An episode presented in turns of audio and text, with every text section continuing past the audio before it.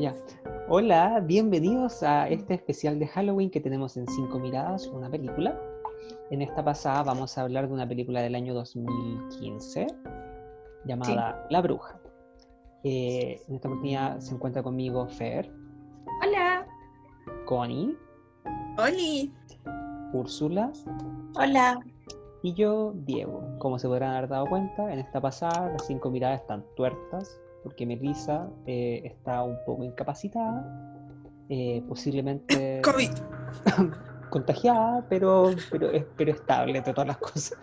Así que mm, voy a dar una minúscula presentación en verdad, porque si bien le dije a la Melissa, sí, tiene un problema, en verdad, cero que me preparé y me acabo de acordar que tenía que hacer esto. Así que lo voy a decir como de la memoria que tengo. Esta película, la Cody no te ríes de mí, esto es súper serio es del año 2015, como mencioné. Eh, el director es, lo tengo aquí. Se llama Robert Eggers. Es su película, su primera película y se estrenó por primera vez el año 2015, de hecho. ¿En serio? Ya, sí, se estrenó el año 2015, en enero del 2015, en Sundance, pero le llegó a la gente el año 2016. Es del 2016 técnicamente la película, la pudimos haber visto todo. Yo la vi en 2016 también, casi. Eh, actúa la Anna Taylor. ¿Johnson? Joy. No, la Anna Taylor. Esa niña que yo la asocio a películas con posesiones. También actúa en Glass, no, en. ¿Cómo se llama? Fragmentado. Split y Glass y, en The New Mutants también ahora, como que, pero todo el mundo dice... Y en Emma, en Emma, la protagonista. En mi cabeza ella es como como que yo la asocio a películas con posesiones. Sí, yo no le puedo imaginar una comedia romántica, ni cagando. Y ahora está en Emma, raro. Eh, el Ralph Ineson y Kate Dickey, junto con otros actores que son los niños que no son tan conocidos, así que los vamos a omitir por este momento. Es una película que está seteada... Eh, la época recién cuando estaban colonizando Estados Unidos, en lo que es Nueva Inglaterra, se trata de esta familia que es como expulsada de la colonia, de puritanos, y se va a vivir hacia el bosque, y ahí se tienen que enfrentar directamente a lo que aparentemente es una amenaza media paranormal que los acecha desde el bosque. Perdón, un pequeño paréntesis, es que me acaba de avisar Netflix que Lady Bird está en Netflix. Del jueves, con yo lo sabía, pues me avisaron ahora. ya, perdón.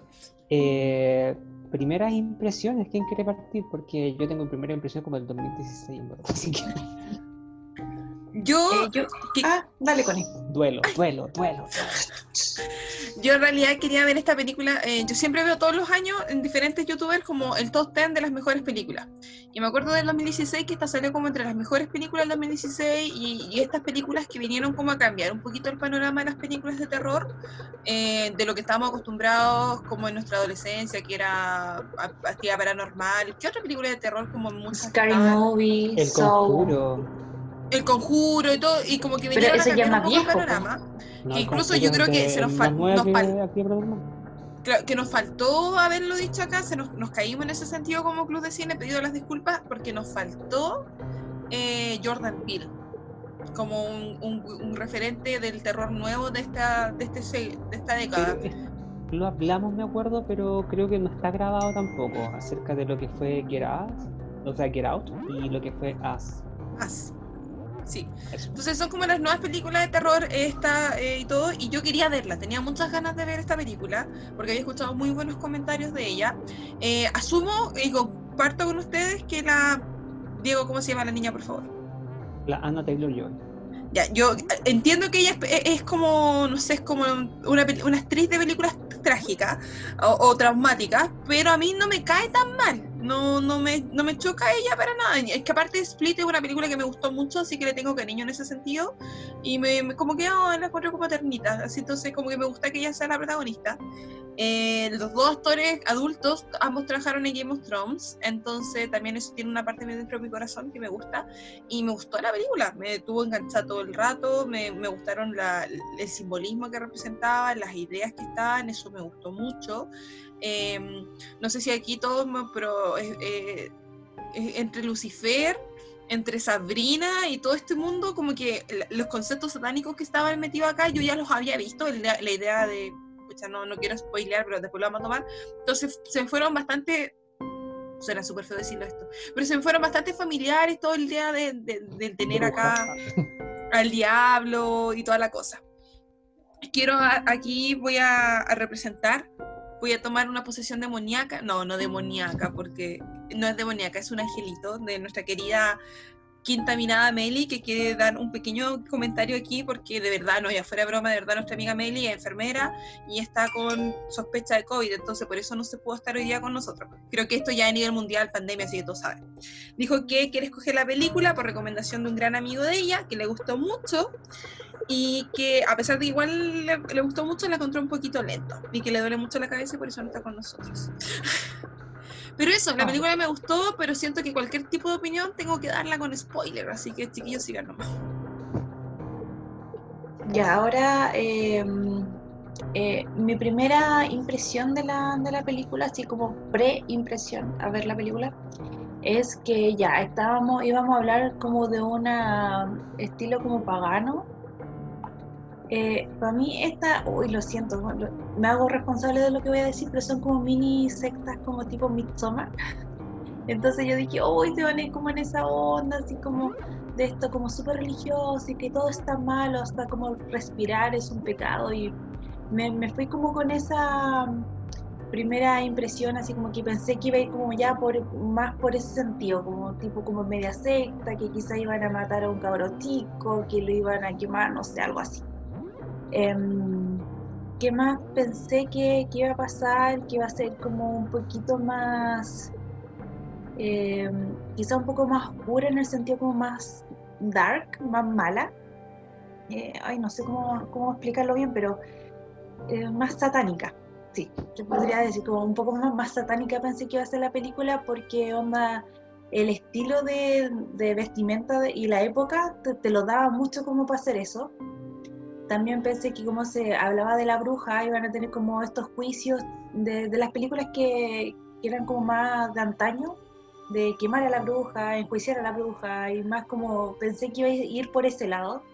La película me sorprendió para bien, porque no tuvo como esos clichés, eh, como yo les comentaba como en otro podcast, que yo veía muchas películas de terror, pero no había visto como de, de, esta, de esta índole que siento que ahora están como más eh, no sé, está como cambiando un poquito el terror.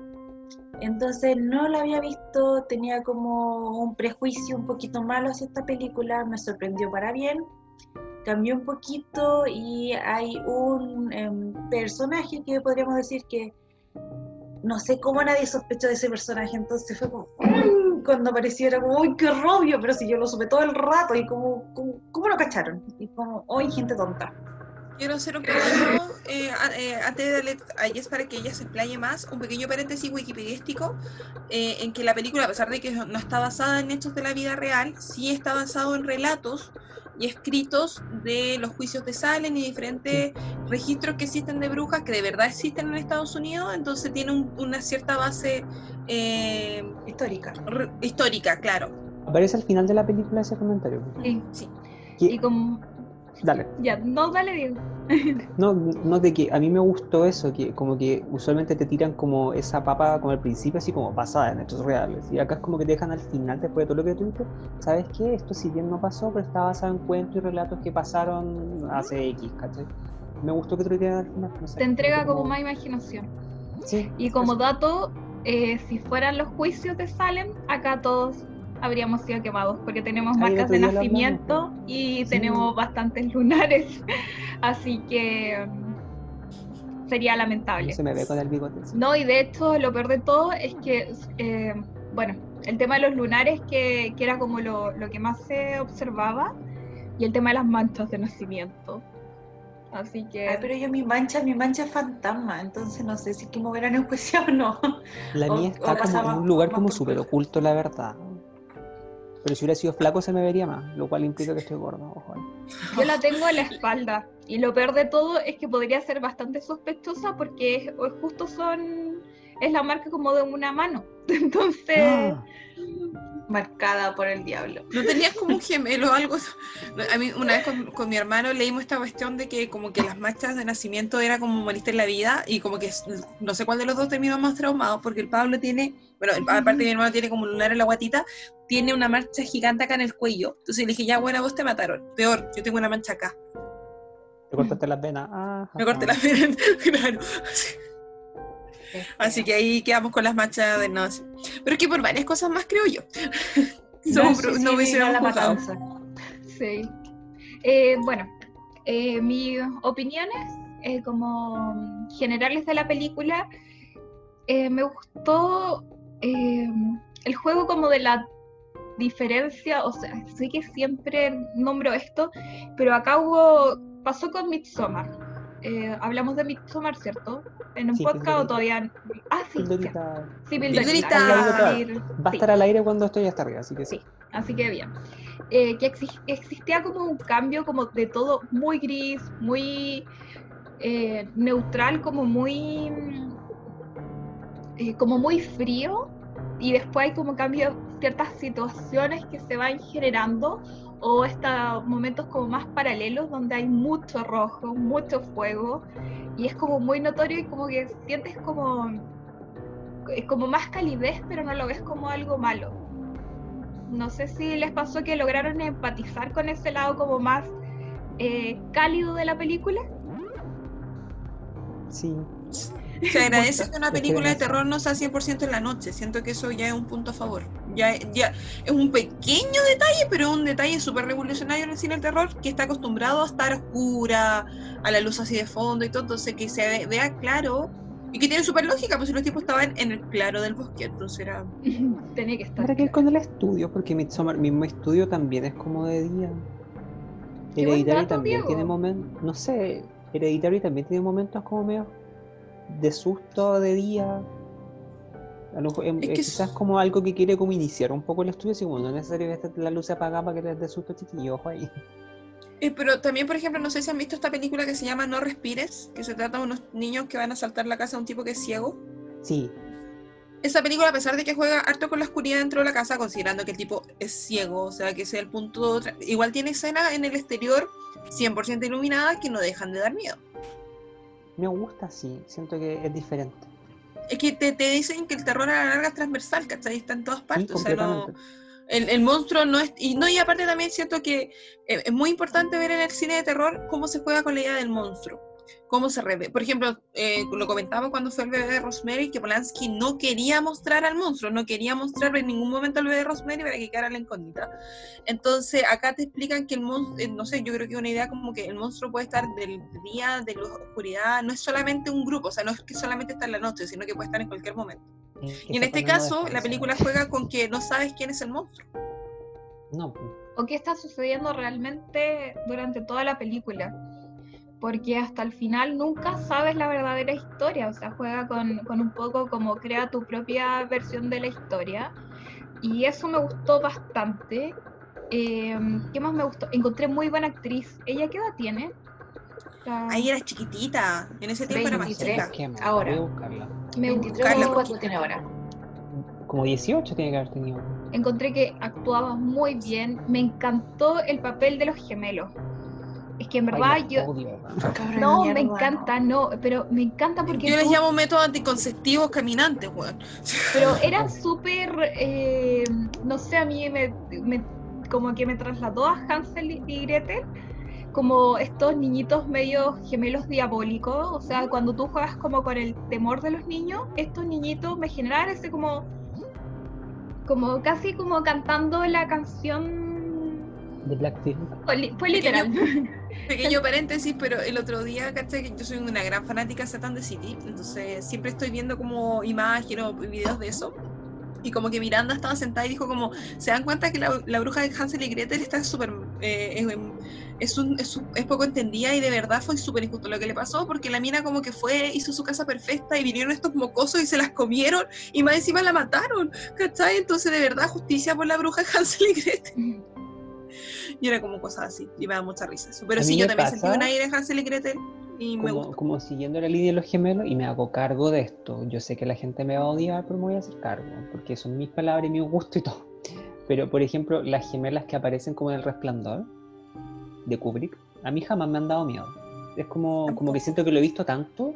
Y de, y de hecho, la, la, primera vez que lo vi, como, porque cuando vi la película fue como ya raro, pero me da lo mismo. En cambio, estos gemelos sí me generaban como inquietud. Sí. Como, como que tenían esa, esa vibra y son chiquititos, O sea, imagínate que eran chiquititos.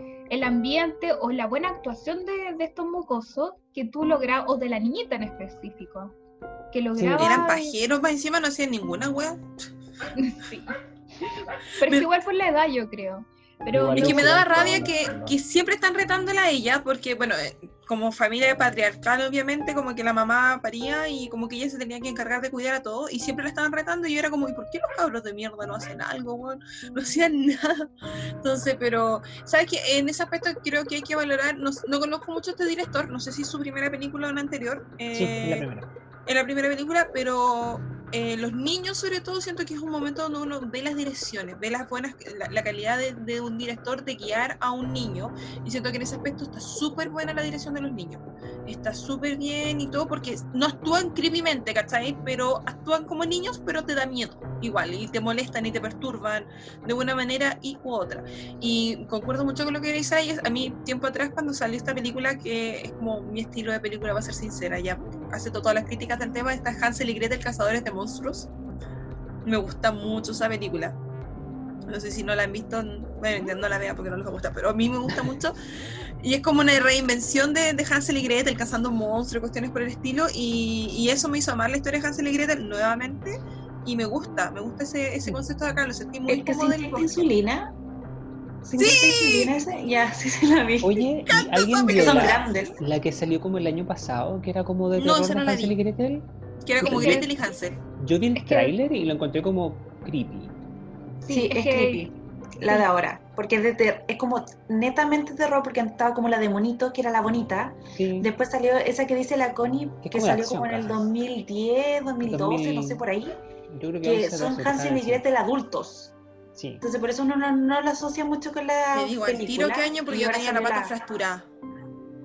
2016. No, 2016 porque fue un. Porque yo, fue un... yo estaba en Maipú. Es que no me acuerdo porque me acuerdo que fue con. Yo la vi con el Pablo, un, o sea, ya, está, ya voy a contar un, un, una pequeña historia personal. 2013. Eh, era... 2013. Ya, 2013. Porque yo mi, yo, mi hermanito, mi querido llamado y adorado hermano, me dijo como, para mi cumpleaños vamos a ir a Fantasilandia. Y yo le dije, sí, hermano, yo te voy a llevar a Fantasilandia y vamos a pasar todo el día en Fantasilandia. Sí, fue el 2013 porque cuando fue cuando me fracturé el pie en el cumpleaños del SEA. Y me fracturé el pie. Para no sacar esa historia otra vez. No, no, no, si no es eso. Cuento corto es que no pude ir a Fantasilandia, pues. Y el Pablo estaba como, pero si tú me lo prometiste. Entonces mi regalo por no ir a Fantasilandia fue que fuimos al cine tres veces en un día. Suicida, pero se puede. Partimos en la mañana, vimos Ralph el Demoledor, después nos comimos un helado así de estos que tú preparás y que el Pablo le echó todas las huevas que pudo al helado, así como, ah, así como que se voló. Después vimos eh, La Vía de Pi en ese tiempo. La del tigre que está Muy en el bonita. Muy bonita me deprime esa película ahora. Como que la, pude ver una vez y después que como lo que pasa es que como amante de los gatos, a mí me que el se muriera, guan, ¿dónde está el tigre? Dígame que el tigre está bien. Connie, entonces no, no entendiste la película. Ay, perdón, no, no, me da lo mismo, pero nunca la he visto, así que no puedo opinar. Como que nunca me llamó la atención. Connie, entonces no, entendiste la película. La entendí, pero es que no, igual la imagen del tigre triste no, no, no me gustó. que como, no sé, la vi una vez, no, o sea, la, he visto varias veces, incluso el Pablo veíamos todo ese decíamos como, oh, Krishna, ¿por qué me has abandonado? Pero pero no sé que no, no logré ver esa película de nuevo porque me pasan esas películas donde los animales sufren, físicamente hablando, no puedo verlas. De verdad es como ya súper cínico como persona carne, pero no podía ver sufrir al tigre. Era como, no puedo ver a este pobre animalito flaco y tigre sufriendo, no, por favor. Y después terminamos viendo Hansel y Gretel. Ah, y fuimos a Tarragona y comió muchas papitas. Así que fui una buena hermana, me, pero eso. Y así que ahí vi tres películas en un día en el cine y ahí vi Hansel y Gretel y me gustó mucho esa película. El Pablo y yo la amamos. Estábamos así como, ¡eh! Así como fascinados. Porque era como nuestro tipo de película. Yo retomando un poquito de eso, lo de los gemelos. A mí eh, los cabros chicos me... No, lo odié. De verdad yo lo sentí... O sea, debo reconocer que los niños actuaron muy bien. son muy buenos actores.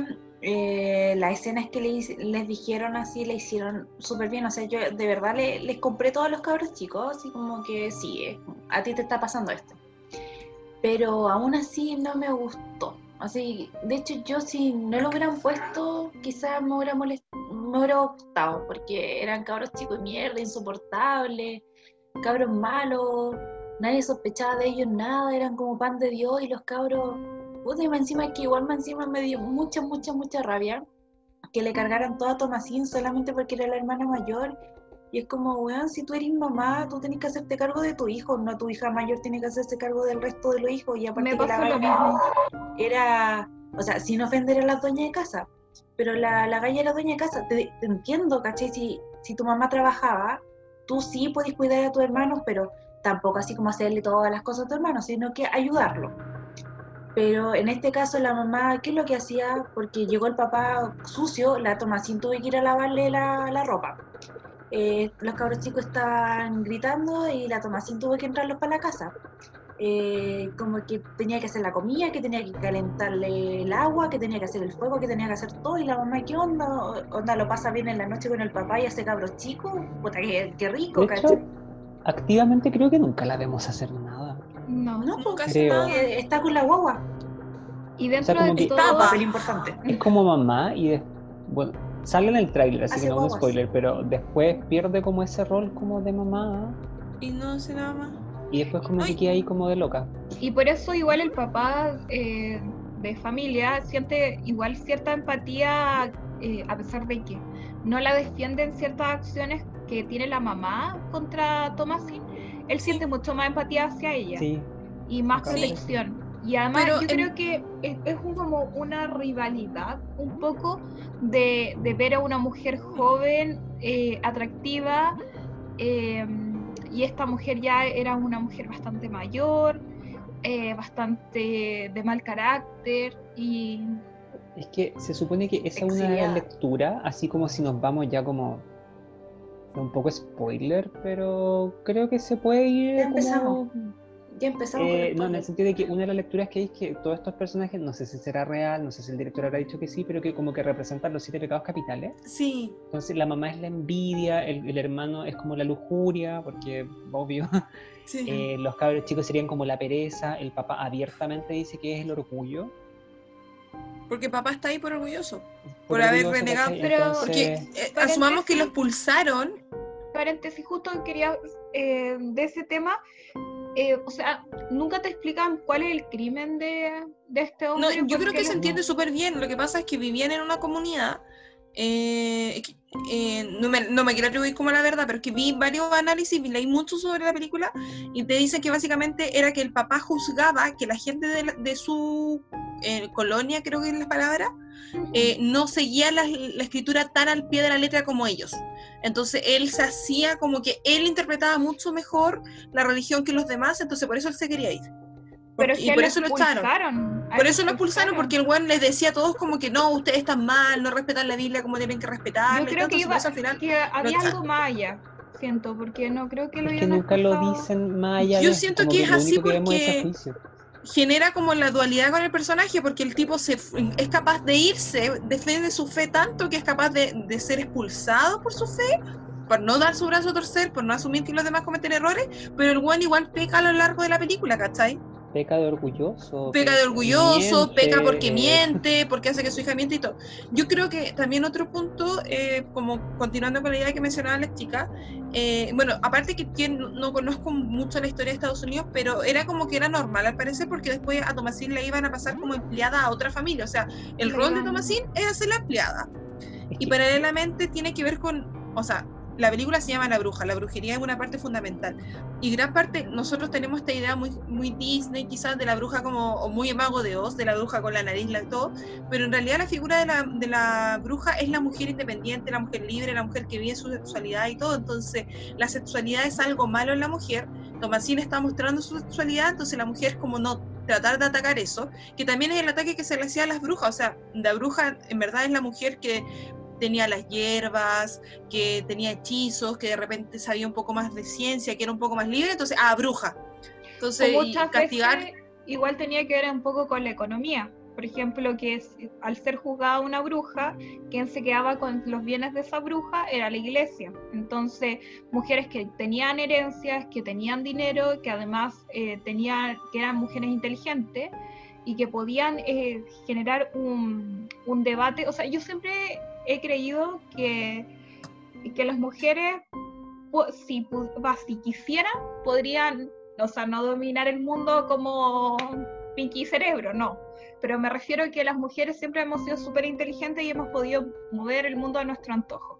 O sea, dentro de todo, muchos eh, hombres han creado hasta guerras aconsejados por sus amantes. Entonces, siento que cuando una mujer puede ocupar su inteligencia, puede ser muy peligrosa. Pero no en el lado malo, sino del nivel de inteligencia que tiene la mujer, y eso genera un gran, un gran miedo en el hombre, porque el hombre jamás va va a confesar de que una mujer puede manejarlo y dominarlo mucho más que lo que él puede dominar a su entorno. Y en ese sentido, cuando ya la mujer tiene cierto empoderamiento, eh, se genera este miedo y, es, y, se genera este ataque hacia y hasta el día de hoy. O sea, los hombres hasta el día de hoy sienten miedo de nuestra inteligencia, eh, de tratar de, no sé, de robarse los mismos proyectos, eh, hasta destacar en las empresas es súper difícil porque siempre va a intentar un hombre opacarte eh, frente a, tus demás o dejarte en ridículo o, o, tratarte, no sé, las mismas parejas, por ejemplo, si alguien ha sufrido de violencia em, en el pololeo, eh, como no, es que eres más tonta, a mí me ha pasado, por ejemplo, yo eh, no quiero ser tan autorreferente, pero a mí me tuve una mala experiencia en una relación y siempre era opacar el tema de, no, yo soy más inteligente que tú. Es que tú estás diciendo puras tonteras, es que eres tonta, es que esto y como que el ego eh, era un era muy competitivo el ego de como no, es que tratar de minimizarte al máximo. Y siento que, eh, que eso sucedía, o sea, es parte de la consecuencia. Yo creo que estoy muy de acuerdo con lo que dice la Yes. ¿Digo? No, no que era como patarlo, onda, se profundizó en este tema con, con el podcast de Crazy Rich Rich Asians, cuando hablamos de la relación que tenía esta calle que le ocultaba cosas al marido porque le tenía miedo a dañarle como la... El ego. El ego, el ego finalmente al tarado marido que tenía. Eso era. yo, para terminar, estoy muy de acuerdo con la línea de la Yes, incluso quiero seguirla. Y claro, es cierto que, por ejemplo, quitamos la plata a estas mujeres, pero también era castigar a la mujer inteligente, porque de repente la mujer que era curandera, ah, no, es bruja la mujer, insisto, que la, la sexualidad, o sea, el, respeto, nosotros acá en este podcast celebramos el día del orgasmo femenino porque por mucho tiempo se creyó que la mujer no tenía derecho a una sexualidad, no tenía derecho a verse bien y todo, entonces igual también la mujer que realmente tenía un amante, no, bruja. O la mujer que mostraba. Entonces, eh, muchas mujeres fueron asesinadas por brujas, pero los juicios son por eso, por cuestiones como esto, por estupideces como que eh, no es que ella eh, tiene el pelo de color, tiene el pelo rubio. Entonces era una cuestión de verdad, yo no sé si, yo por lo menos me crié, será porque vi mucho a Sabrina cuando era chica o porque, no sé, o vi salir la brujita, pero me crié con una idea de ya la bruja no es mala, Claro.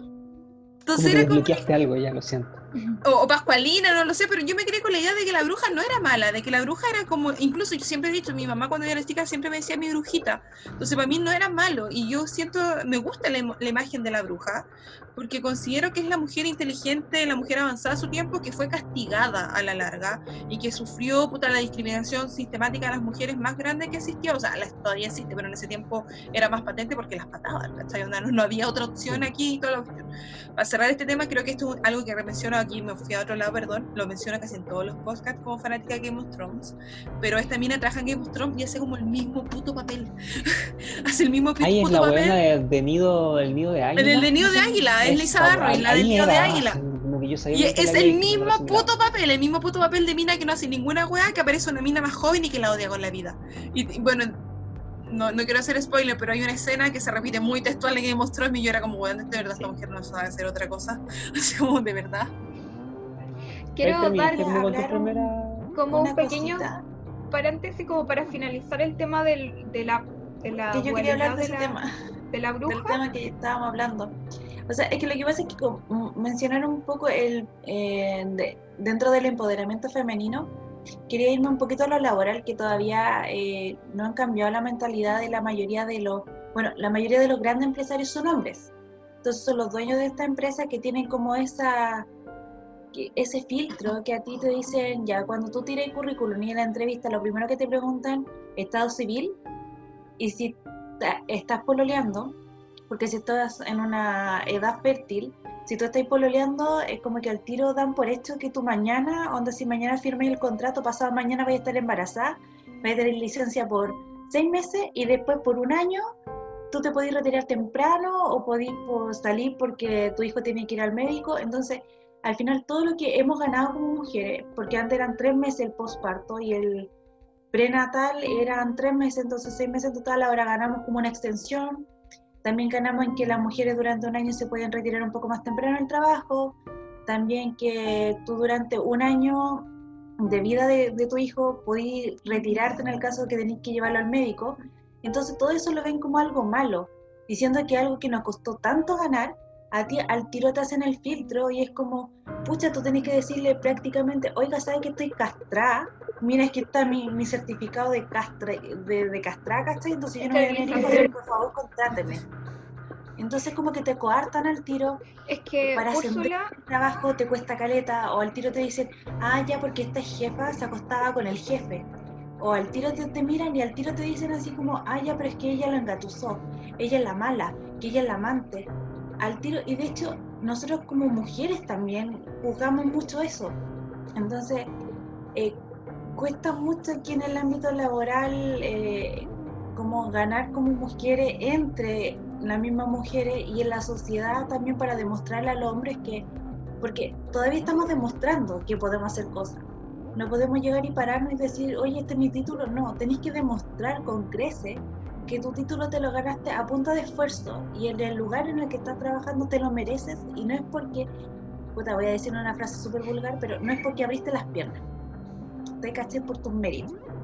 Entonces, ese era como mi... mi Yo quiero tirar una frase nomás. Eso es un segundo, dos segundos. Lo que pasa es que estoy escuchando el disco de Taylor y Taylor en una parte dice, en una canción que se llama Mad, eh, Woman, dice como, no solamente los hombres cazan brujas. Me gustó esa frase porque es verdad, de repente las mujeres igual son enemigas de las mujeres. Ya. Cierro, me voy. Eh, con el tema de la laboral, es que mientras no tengan los hombres y la mujer el mismo derecho en cuanto al lado parental, no va a existir un, un avance real. Por ejemplo, el, en el lado público, que es donde uno existe mucho más igualdad, eh, jefaturas femeninas, versus, por ejemplo, en privados, que se ve mucho menos, eh, los hombres tienen también derechos a la cuna. En otros países, no voy a nombrar qué país porque acá va a ser como... ya, eh, pero hay, hay, un país... Islandia. Macron. ya, pero que hace poquito, eh, estaba justo, no, no hace poquito, ese a poquito como hace tres años, eh, estaba leyendo, poquito. Sí, estaba leyendo un artículo también sobre el el, ¿cómo se llama esto? Bueno, sobre el laboral de la mujer y era como a las 7 se acaba porque hombres y mujeres tienen las mismas obligaciones, o sea, hombres o mujeres igual tienen que ir a buscar el carro chico al jardín, o, o, si querís, no sé, te vaya a tomar un café, y, pero a las 7 termina y chao, o sea, lo que tú quieras hacer de, de fuera de tu horario laboral es cosa tuya. Si tú, no sé, querís tomarte la tarde libre porque querís, no sé, ir a hacerte las uñas, bacán, ¿cachai? Entonces siento que mientras no exista esa igualdad de derechos y sigamos tomando como, es que si usted tiene cinco, eh, bueno, la ley se quiere cambiar a cinco mujeres, por si acá, eh, si tienes cinco mujeres eh, trabajando, tiene que pagar derechos a la cuna. Y es como, no, tienes que pagar derechos a la cuna porque tienes tanta cantidad de trabajadores, hombres y mujeres. Y eso es el cambio que se tiene que hacer. Mientras no exista esa igualdad de derechos laborales entre hombres y mujeres y que se tome la responsabilidad parental en ambas, en, ambas personas, y también es bastante discriminativo, como ya para cerrar, en el sentido que tampoco eh, tenemos una igualdad de, no sé, existen dos parejas que son dos hombres o un padre soltero. No tiene derechos a la cuna en este país. No, y, entonces, a la larga es eso, pues yo creo que me encanta esa frase que dice como somos las hijas de las brujas que se salvaron. Yo encuentro que de verdad eh, la imagen de la bruja y y, que se vio también en el machismo cuando empezó el cine, de esta bruja fea, arrugada, oscura, no es así, sino que fueron muchas mujeres que fueron discriminadas y yo creo que esta película te lo demuestra súper bien con la figura de Thomasin, que, en verdad como con el juego de la bruja, porque se está todo el rato viendo quién es bruja, quién no es brujo, que es un capítulo de Sabrina también. Entonces, y, y te están todo el rato, y en verdad básicamente es por qué, es porque hay un tipo de independencia, individualidad, individualidad, algo así. No sé si empezamos ya a contar la historia para entrar un poquito más en spoiler o alguien quiere explayarse un poquito más. Yo quería cerrar como un punto que también tenía que ver un poquito, siento, con la edad de Thomasin, eh, que dentro de la, de la no cultura femenina, sino de como el estudio femenino como de los cuatro ciclos de ciclo femenino, cuando ya a la mujer, diga, se le llega la menstruación, eh, bueno, aparte, claramente en muchas sociedades y más antiguamente el tema de menstruar era muy pecaminoso, como ya lo hemos visto con Carrie. Eh, existen las etapas y una de las etapas del ciclo menstrual de la mujer es la bruja, que es especialmente cuando le llega la menstruación, o sea, los siete días de menstruación eh, que coinciden con la, ¿cómo se llama esto? Con la luna, ay, ¿cómo se llama? Cuando luna oscura. Luna nueva. Luna nueva. Eh, coincide y que tiene que ver con todo esto cuando la mujer eh, logra conectarse con toda su sabiduría interna, su, toda su sabiduría femenina. Entonces siento que eh, por la edad de Thomasin también juega mucho que, claro, ahí empieza este desarrollo ya como sexual hacia una mujer, o sea, de niña a mujer, y, y más esto de la bruja, entonces es. ¿no? Y también ver una, identidad donde la mujer, se, su identificación es ser madre y la mamá claramente estaba perdiendo la posibilidad de ser madre y Tomasín con la menstruación pasa a abrirse la posibilidad de ser madre. Y esta imagen de no verla como hija, sino como verla como enemiga, ¿cachai? Y entonces por eso la disminuyo. Por eso la trato mal y le hago acá y la trato toda la cuestión y los gemelos no hacían ninguna wea, esa wea me choca. Yo creo que la verdadera antagonista eh, es la mamá. Es la mamá. De hecho, eh, ¿quién quiere continuar como un poquito con la historia como para ya entrar a... Eh, ah, yo quería decir una, una, pequeña cosa que Tomasín, a mí, bueno, a diferencia de ustedes que les gustó el papel de ella, o sea, el papel está bien hecho. La actriz como que le sentía cara de angustia todo el rato, como cara angustia, angustia, angustia. Pero la idea. Y fragmentado. y en fragmentado en la película también tenía todo el rato la cara de angustia. O sea, entiendo que en fragmentado, claro, era súper angustiosa la situación, pero como que todo el rato como cara de angustia y como que no le cambiaba mucho la cara, como y en el no final, tenía otra expresión. Ya, pero yo soy un poco con la Fer. Creo que la película, especialmente para ella, es más angustiante que la cresta. Donde si lo que estuviera contenta, sería, raro. encima cabe señalar, y aquí me ya aprovechando de agarrar la historia, de que cuando ellos son expulsados, la última en irse de la aldea, la única que mira hacia atrás es ella. Ella no se quería ir, ella está en, la iglesia, no se quería ir. Cuando se van, ella mira hacia el pueblo, hacia atrás. Entonces, ella desde que llegan a este claro, porque la familia es como que, bueno, los chicos dan lo mismo, ellos como que van a donde quieran. Y, el papá y la mamá es como, bueno, ya nos tocó esto, pero ella no, ella ambiciona su vida en Inglaterra, ambiciona su vida en la aldea, no quería estar ahí, no le gustaba donde estaba, entonces... Ella se acuerda de cosas mejores en el fondo. Yo necesito ver una película de ella en otro aspecto para poder analizar si es buena actriz o mala actriz. Emma. Emma. Emma. Yo creo que hay que esperar como Emma para cachar si es que de verdad la mina es o no, porque como Debo decir que hay una parte de Glass donde como que es relativamente feliz al principio y no se nota angustiada como en ese momento. Pero son como 20 minutos falta la película. un poquito más. Sí, falta verla. Yo, yo quiero verla un poquito más como para gastar la mina vive siempre angustiada o en realidad eh, es porque se lo los papeles que le han pedido o que también igual cumple con el prototipo como de, de, niña del, del, nuevo terror, ¿cachai? No tratar de poner a la y van... Mm. Va cambiando también la, la Final Girl, va cambiando también. Ese creo yo que es un punto importante. Bueno, de, después ellos son expulsados a esta aldea y llegan a un claro del bosque, donde empiezan a trabajar, a hacer como su pequeña granjita, una casita, en un establo con cabras, muy importante, recuerden, muy importante. Eh, y empiezan a cosechar y la familia está integrada por mamá, papá, eh, hija mayor Tomasin un hijo mm, mediano, o sea, un hermano mayor, hombre, el dos gemelos y una guagua. Eh, bueno, como ya hemos explicado, Thomasin es como casi la empleada de la mamá y la mandan a cuidar a este pequeñito, a, la guaguita. Eh, Thomasin empieza a jugar al típico, ¿dónde está el bebé? Aquí está. Bueno, no me están viendo, pero... Debo decir que me encanta que todo el mundo diga, ¿dónde está bebé? Aquí está, con la voz de Diego de Lara el Hielo. Todos lo decimos así como, oh, está bebé, aquí está. Y todos lo hacemos con la voz de Diego en el fondo de nuestros corazones. Entonces la bobita desaparece y paralelamente, eh, bueno, no, al principio no sabemos qué sucede con la bobita, pero te va mostrando como eh, en otro lugar más lejano una cabaña donde hay una mujer, eh, aparentemente una bruja, que está haciendo un ritual con la guagua. ¿Alguien quiere indagar un poco más en el ritual o volvemos a la granja? En relación a los rituales, la, súper sangriento.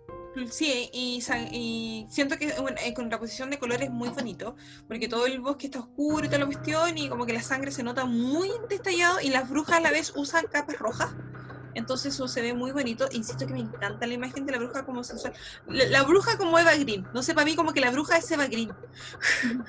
Todo el rato Eva Green. No sé, incluso dije, ¿será Eva Green? Bueno, bueno, no era ella, pero para mí la bruja es como ella. Ella es como la bruja perfecta. Pero siempre tenemos esta idea de la bruja que comen niños como para sobrevivir. Es como muy típico en realidad, desde Hansel y Gretel y la bruja incomprendida, como lo dice Miranda Hoff en Setan de City. Solamente quería tener una casa de dulce. Eh, no, siento eso, como que la bruja llega a otro punto. No sé, creo que de repente quizás no es como. Lo del niño ya es como más de la película, pero de repente como la, libertad que sostiene a través de los hechizos de la bruja. A mí me habría gustado... yo me quiero yo me quería detener un poquito en ese ritual. Porque si bien eh, el ritual en la película es súper oscuro, entonces cuesta un poco ver a grandes detalles, o por lo menos yo, no sé, en mi pantalla, me costó un poco diferenciar mucho qué es lo que hacían, pero sí se veía sangre y se veía que uno podía deducir que era algo bastante fuerte. Y uno puede decir, oh, ya, esto pasó como en esa época pagana y listo, ya, chao pero está pasando aquí también, quizás no de la misma manera y con la bruja y todo, pero las sectas sí siguen matando a guaguas de manera súper cruel.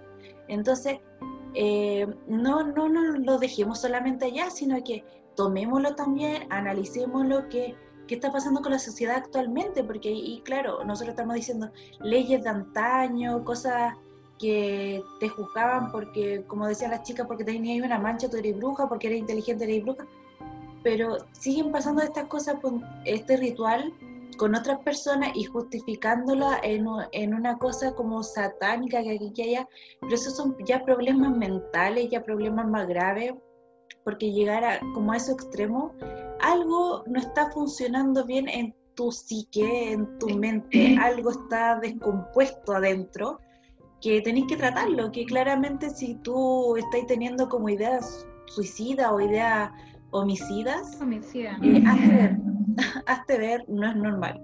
Entonces, es como, claro, eh, esta película te lo ejemplifica en esa época, que se hacían en eso y te lo justificaban como para que la bruja siga siendo eternamente joven y bella, pero sigue pasando, con otras justificaciones, pero sigue pasando. Así que, lamentablemente. Siguiendo la línea de la Úrsula, eh, como paréntesis, acá en Chile existió la secta, lo que eran los Antares de la Luz. En resumidas cuentas, eran gente con plata que decidió seguir a un tipo con, ¿cómo se llama esto? Con crisis mesiánica o síndrome mesiánico. Eh, su síndrome mesiánico más el consumo de drogas hicieron que eh, sacrificaron una guagua porque según ellos era el anticristo. Eh, hay que decir que acá las personas, la madre y ciertas personas que pertenecieron a esa secta jamás fueron juzgadas, tuvieron no sé qué tipo de, evasión. Y los pusieron como inimputables. Sí, culebreo tuvieron ahí de las leyes chilenas para evadir, o sea, no dejaron que, mm, que se, ¿cómo se, se interpusieran ciertas querellas contra ellos y bueno, quedaron eh, libres. Y actualmente pasa mucho en países como la India, y África, que niños, por ejemplo, que nacen, no sé, albinos o, o por X cosa, eh, son acusados de brujería que son brujos y son abandonados por sus tribus. Entonces, como dice Úrsula, es algo súper real y que pasa, o sea, constantemente. Lamentablemente pasa más de lo que uno cree. Y uno diría, pero a esta hora, y, claro, y no solo también eso, me acuerdo que eh, una profe de historia, me acuerdo que contaba que en, el, en este mundo de los narcos, eh, a veces trasladan drogas en guaguas muertas. O sea, que matan, les meten droga y las mamás fingen que van con su guagua y que la están amamantando y en verdad es un cuerpo de una guagua nomás, lleno de droga. Entonces, es claro, o sea, existen vulnerabilizaciones a los menores constantemente. Me habría gustado, y acá voy a hacer una crítica un poco de la película, que me, me gustaría que la, la libertad de estas brujas fuera como por otro estilo. Entiendo mucho el o sea, este, te muestra todo este lado ritual y entonces te saca un poquito de contexto de lo que tú sientes que podría provocarte la, la película, porque pucha, esto es adelantarme un poquito, pero tú ves a esta Thomasin reprimida por su familia, por una religión, por tantas cosas, tan apresionada con esto, y tú esperas que ella tenga la libertad, pero dentro de todo, eh, Thomasin no entra una libertad eh, total. Y no sé si adelantamos un poquito más para poder... Sí, dale no. Ya. Bueno, estábamos que desaparece esta guaguita, entonces empieza literalmente una violencia de la madre, ya, ya la tenía de empleada, y empieza a ser mucho más violenta con Thomasin. Por el hecho de... Eh, ¿Perdón? Dale, dale yes. eh, es que llegó un mensaje. Em, empieza a ser mucho más violenta con Thomasin y, y empieza a acusarla de, que todo es provocado por esta niña. Se pierden, no sé, cosas o, existen ciertos hechos, es culpa de ella. Paralelamente empiezan a ocurrir cosas en la granja no muy normales después de la, de la desaparición de esta bobita, eh, tales como la cosecha se echa a perder, se pudre, bueno, le afecta un hongo. Eh, también em, el papá eh, va, se pierde una copa y al final nos enteramos como que el papá eh, la vendió para hacer trampas porque como ya no tenían comida, estaban en una escasez tremenda, em, no saben qué hacer ya. Pero la mujer tenía como prohibido que sus hijos y, y su marido fueran al bosque a, a ingresar, o sea, a ingresar al bosque y empiezan a ocurrir cosas como paranormales, tales como eh, liebres que aparecen sospechosas, o, mm, o también, no sé, Thomasin empieza a ordeñar las vacas, empiezan a, en vez de salirle leche, sale sangre, y ahí la empiezan a acusar los gemelos de que es bruja. Y ella, como ya angustiada con toda esta violencia que recibía de parte de la mamá, de parte de los gemelos, que eran niñitos como de 8 o 7 años, eh, como que él le dice, oye, ¿sabes qué? Sí, soy la bruja. Y, y, sí hice un pacto con el diablo, sí firmé su libro, sí, eh, sí, todo lo que me está acusando es verdad. Y si me sigues molestando, te voy a, mm, bueno, hacer cosas muy feas y todo. Eh, también, paralelamente, existe el hermano que es menor a Thomas, que empieza a sentir un deseo incestuoso hacia su hermana y trata como de, mm, de evadir estos deseos, eh, de tratar de, de como reprimirlo y yo creo que en parte fue también este encierro, o sea, dentro de todos se los fueron a aislar y siento que, que sucedía mucho, o sea, cuando no hay más, eh, ¿cómo se llama esto? Las personas los seres humanos somos seres humanos sociales. Eh, por tendencia eh, básicas tendemos a, no suena súper animalito reproducirnos, pero sí a buscar una vida en pareja. Eh, yo creo, o sea, no es que existan personas que no quieran estar solas, pero mayoritariamente buscamos a otros, o sea, estar con otros o, o sexualizar con otros. Es, que físicamente hablando, o sea, y, te explica un poquito el trauma que sufre este niño, porque claro, o sea, bueno, cuando uno analiza por qué la gente de repente se casaban entre los primos anteriormente, no es porque hubiera, ya por lo menos en este país, no era como vamos a casar a los primos para que se mantenga la sangre o la familia, no, porque no había mucha sangre en familia, sino era porque no había nadie más, ¿cachai? Onda, porque tú vivías en una parcela, en un campo con tu familia y la otra familia vivía a 20, a 20 kilómetros más allá, y era lo que tenía en el sector, ¿cachai? Entonces, puta, nuestro hermano ya, está el primo. Entonces, acá yo creo que se, se, muestra como el niño como, oh, mira lo curioso porque mira a la hermana, pero el niño está pasando por una etapa normal en todos los niños, donde empieza a sentir atracción al cuerpo que es por las hormonas y todo, y no tiene nada más, no hay nada alrededor. Paralelamente se le cuarta y se le dice que está pecando, que todo eso es malo. Entonces, la culpa que siente, ahí tenemos esta idea de ver la sexualidad como culpa, tanto para el niño como para la niña. O sea, como siéntete mal y el niño incluso tiene este miedo de que... Eh, no sé, como persona que a pesar de que, no sé, mm, o, ya como de este siglo, no, sé, no tenemos el miedo, me pasó a analizar eso cuando estaba viendo la, película, yo dije, wow, qué heavy que a pesar de todo, uno siempre dice, no, voy a ser bueno y todo, porque está el cielo y todo, pero pero yo tampoco tengo la idea que, no sé, que me voy a ir al infierno, ¿cachai? Pero que heavy de verdad tener la perspectiva de que te vas a ir al infierno, de que vas a ir al infierno y que el infierno existe y que estás como condenado como, porque a todo esto el niño, eh, continuando la historia como la guaguita que se pierde, no la habían alcanzado a bautizar. Entonces una guaguita no bautizada, para ellos eh, se iba a ir al infierno, porque no estaba protegida y tiene el pecado original y todo.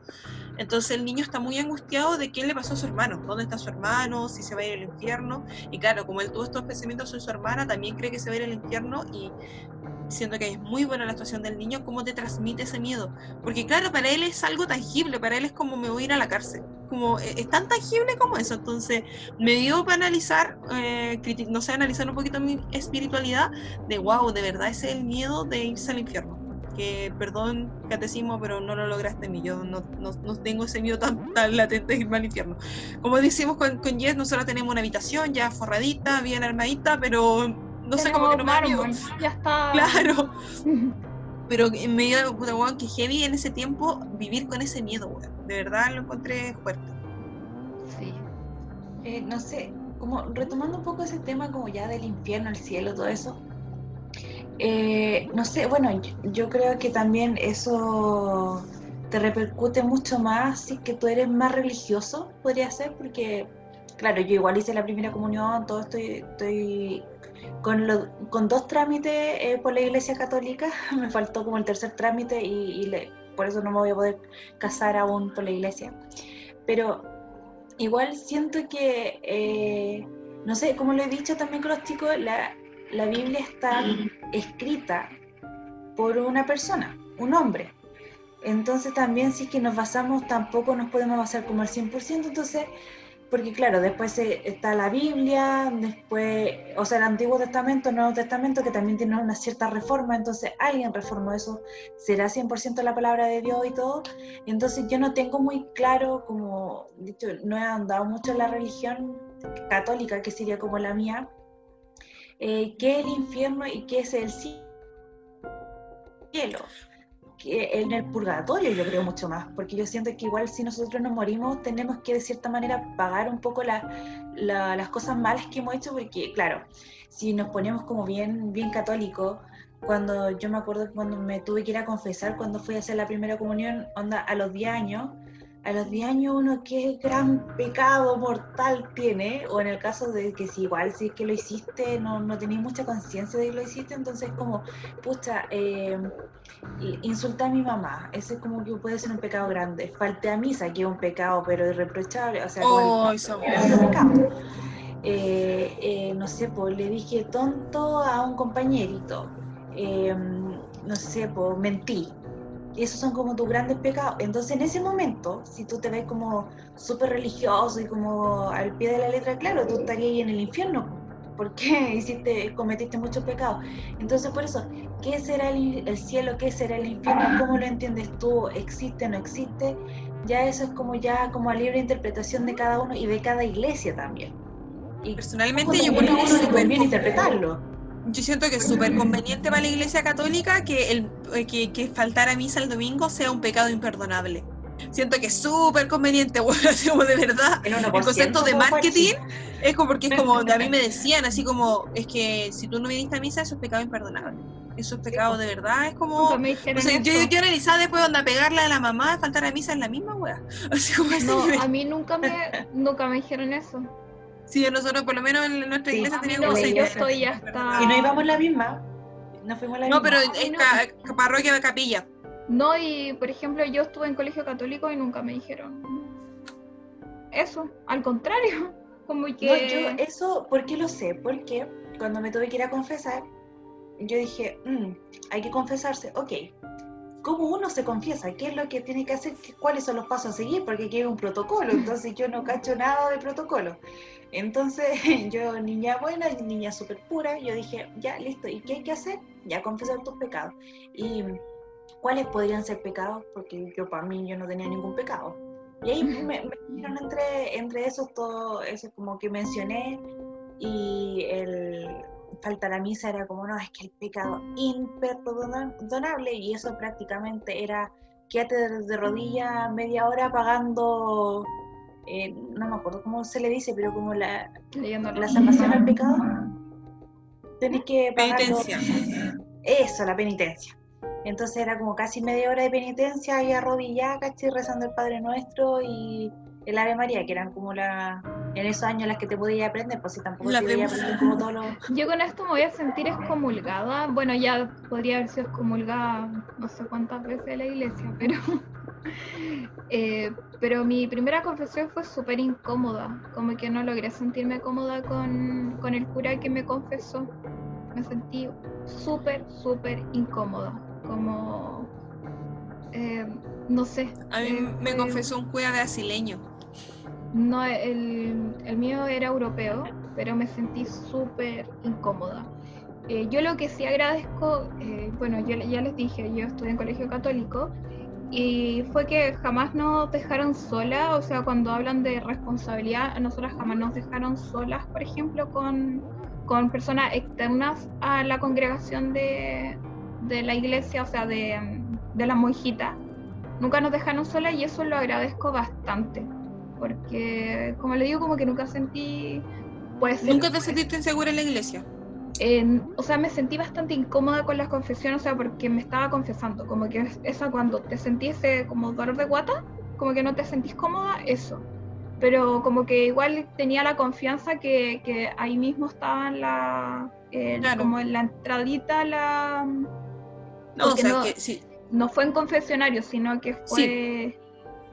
Nosotros igual, yo me acuerdo que por ejemplo la, confesión de mi, que fue como el día que se iban a confesar todos los niños, no era, incluso pocos curas ocupaban el confesionario, sino que era como una banquita más lejana obviamente para que no te escucharan, pero a la vista de todo el mundo, lo cual podría parecer una niñedad, pero es importante. Entonces era, y después me acuerdo que las confesiones en esa iglesia tampoco eran en el confesionario, porque como tú ibas durante la semana en la iglesia y la iglesia estaba vacía, y era sentada en la iglesia como con el cura, como tranquila, onda, con gente, que es un aspecto incluso, o sea, yo con todas varias críticas que tengo en la iglesia, eh, concuerdo mucho con lo de la Úrsula, mi mamá me crió, mi mamá muy católica, persona, mi mamá guía de confirmación y todo, siempre me dijo, en la Biblia es un libro que escribieron los hombres, pudieron haber puesto lo que sea. Incluso se ve en la película como el papá de ella malinterpreta y como que eh, esa Biblia existe a todo esto, era una Biblia que se creó en ese tiempo, que es una interpretación de la Biblia, no, no es la, bueno, es que no existe la Biblia porque hay miles de interpretaciones, y el papá malinterpretaba la weá como quería, ¿cachai? Era como, oh, sí, mira, aquí dice esto, ¿cachai? Entonces, ahí encuentro que la película te lo muestra, pero hay un ejemplo de cajón de cómo es esta weá. O sea, como, eh, mira, el tipo que cree saber más que todo el mundo está interpretando la cuestión como él quiere. Entonces, pero ¿cuál era mi punto? Eh, que. Uy, se me fue a lo que estaba hablando, me fui a la vez, no sé por qué. Úrsula. Yo quería contar mi, mi, mi experiencia en el confesionario, o sea, la, porque igual es como media tragicómica porque, claro, eh, bueno, a diferencia de ustedes, yo sí tuve que entrar al confesionario. Entonces, onda, nosotros, nuestros compañeritos de, confirmación, estábamos sentados en una banquita que estaba al lado del confesionario. Entonces, iban entrando de uno por uno. Unos se demoraron, de verdad tomamos el tiempo porque bueno no sabía qué cantidad de pecado tenía este cabrón chico, no sé, pero fueron 10 minutos. yo salí como al minuto. Así que imagínense qué clase de persona tan pura soy. Entonces ya yo llegué, entré, yo soy súper ese pollo, o sea, se me olvida. Y cuando uno entra al confesionario, el cura te dice unas palabras y uno tiene que responder otras. Entonces se me habían olvidado. Y como que quedé mirando al cura así como, sopleme para yo decir la, la respuesta. Ya, y ahí empezamos y ya. llegué y dije, ya, eh, padre, he pecado. Cuénteme, hija mía. Eh, expláyate. Y yo así como, he pecado, pero no sé qué decir. Y me dijo, no sé, po, ¿han mentido? Ah, sí, eso sí. Eh, ¿Ha faltado mis abuelos? También. Como que otra cosa. Y ya, eso también. ¿Algo más? No, nada más, ya terminamos. Yo, ya no tengo nada más que decir. Me dijo, ya, eh, esta es tu penitencia. Chao, chao. Pues me demoré como un minuto, súper express. Listo. Entonces, y estos otros niños no sé qué, tanta cuestión le habrá contado, pero sí, pues, igual eh, yo entré al confesionario, el cura estaba sentado en la silla, está como una media valla porque es como una mitad, y nosotros arrodillados en el suelo. Típica eh, confesionario así como de esos antiguos. Entonces, sí, ahora que ustedes me lo dicen, igual es un poquito fuerte para un niño tan chiquitito entrar en el cubículo, el cura de sentado y tú de rodillas yo creo que todo dependía, por ejemplo, nosotros teníamos en ese tiempo un cura que era como, era muy feliz el hombre, de verdad, era de esta gente, estos curas como que te transmiten paz. Entonces él diseñó eso y por ejemplo a todos estos niñitos que estaban como muy angustiados, que se moraban mucho, eh, él habilitó como una sala con las monjitas para él demorarse más con esos niños y él hablar con esos niños, porque habían otros curitas, y, él, lo hizo, él decidió hacerlo frente a todo el mundo. Él era como que, él, él tomó la decisión de que fuera como lo más transparente posible y todo, y yo creo que es súper importante, porque de verdad la catecismo es dejar niños en el colegio, niños en la iglesia, y, y eso da a situaciones extremas. Entonces, hoy en día eso es preocupante. Eh, ¿Qué más? Em, bueno, volviendo como, no sé si quieren seguir con este tema, porque si nos metemos en la religión podemos estar cuatro horas hablando de todas las críticas de la Iglesia Católica, lo cual es entretenido, no lo niego, pero enfocándonos más en la película. Eh, Estamos en que Tomasito eh, fue culpado por el robo de una copa y sus padres, la madre hace rato, como ya explicamos, sentía gran competitividad contra su hija, quería venderla a una familia para que fuera empleada o esclava, porque, o sea, esto era Básicamente era eso. Esclavo. Sí. Sí. Y a la suerte no, y aparte, ¿qué le podrían haber hecho en la otra parte? Sí, sí es horror, horroroso. Y, el hermano. un poquito de rabia. Porque cuando tú tenías, claro, la opción de casarte y ser madre de muchos hijos y que tu hija mayor cría al resto de tu hijo, o eh, ser como esta esclava. Y como que ella siempre, todo el rato le dijeron así como, ya, pero tú te vas a ir con esta familia a trabajar, te vas a ir... Como que nunca le presentaron, o creo que una vez le presentaron como la opción de ya te vamos a casar, pero como que todo el rato le dicen ya te vamos a llevar a esta familia para que tú trabajes. Es que era más fácil que le iban a la plata, porque tenían... Es lo que pasa es que, miren ya, em, en China, por ejemplo, ya sé que me estoy yendo como al otro lado del mundo, eh, era como súper común eh, que los padres, no sé, se gastaban la plata y es como, ya, ¿qué hacemos? Ya, vendamos a la hija mayor de esclava o a cualquiera de las hijas eh, al mejor postor. Entonces, y, no, y esto era, era súper crudo porque me acuerdo, es una escritora, mm, bueno, que escribió, ay, perdón, el aviso de los 10 minutos. Claro. Em, que decía que, por ejemplo, a estas niñitas no eran niñas y ya se las peleaban, dígase, para violarlas. O sea, era crudísimo esa época. Por ejemplo, también se dan las memorias de una geisha, se hace lo mismo también, como que los papás las venden, porque se las venden a las casas de las geishas, como que bueno, pues no, le doy un, seguro, un futuro a mi hija y le doy esto. Eh, Hansel y Gretel, los papás los dejaron en el bosque para que se murieran porque no les podían dar de comer, o sea, yo creo que se lo hubiesen podido vender y sacado plata igual. Entonces, pero insisto que también está porque ellos tenían una religión extrema, o sea, Tomás, y, y, como que se culpa que Tomás es la persona menos, pero en verdad todos pecan, a pesar de todo, todos pecan porque la mamá tiene envidia, el papá miente y todo Eh, bueno, al final de cuentas el papá se va, él, fue, él fue el que se robó la copa, que era como la única, eh, el único bien preciado que tenía con familia, porque eran pobres, pobres, pobres. Y, y se queda callado. la mamá. Claro, y se queda callado sin defender a su hija, a pesar de que la quiere, a pesar que él sabe que él es el culpable, el buen se queda callado, primer pecado.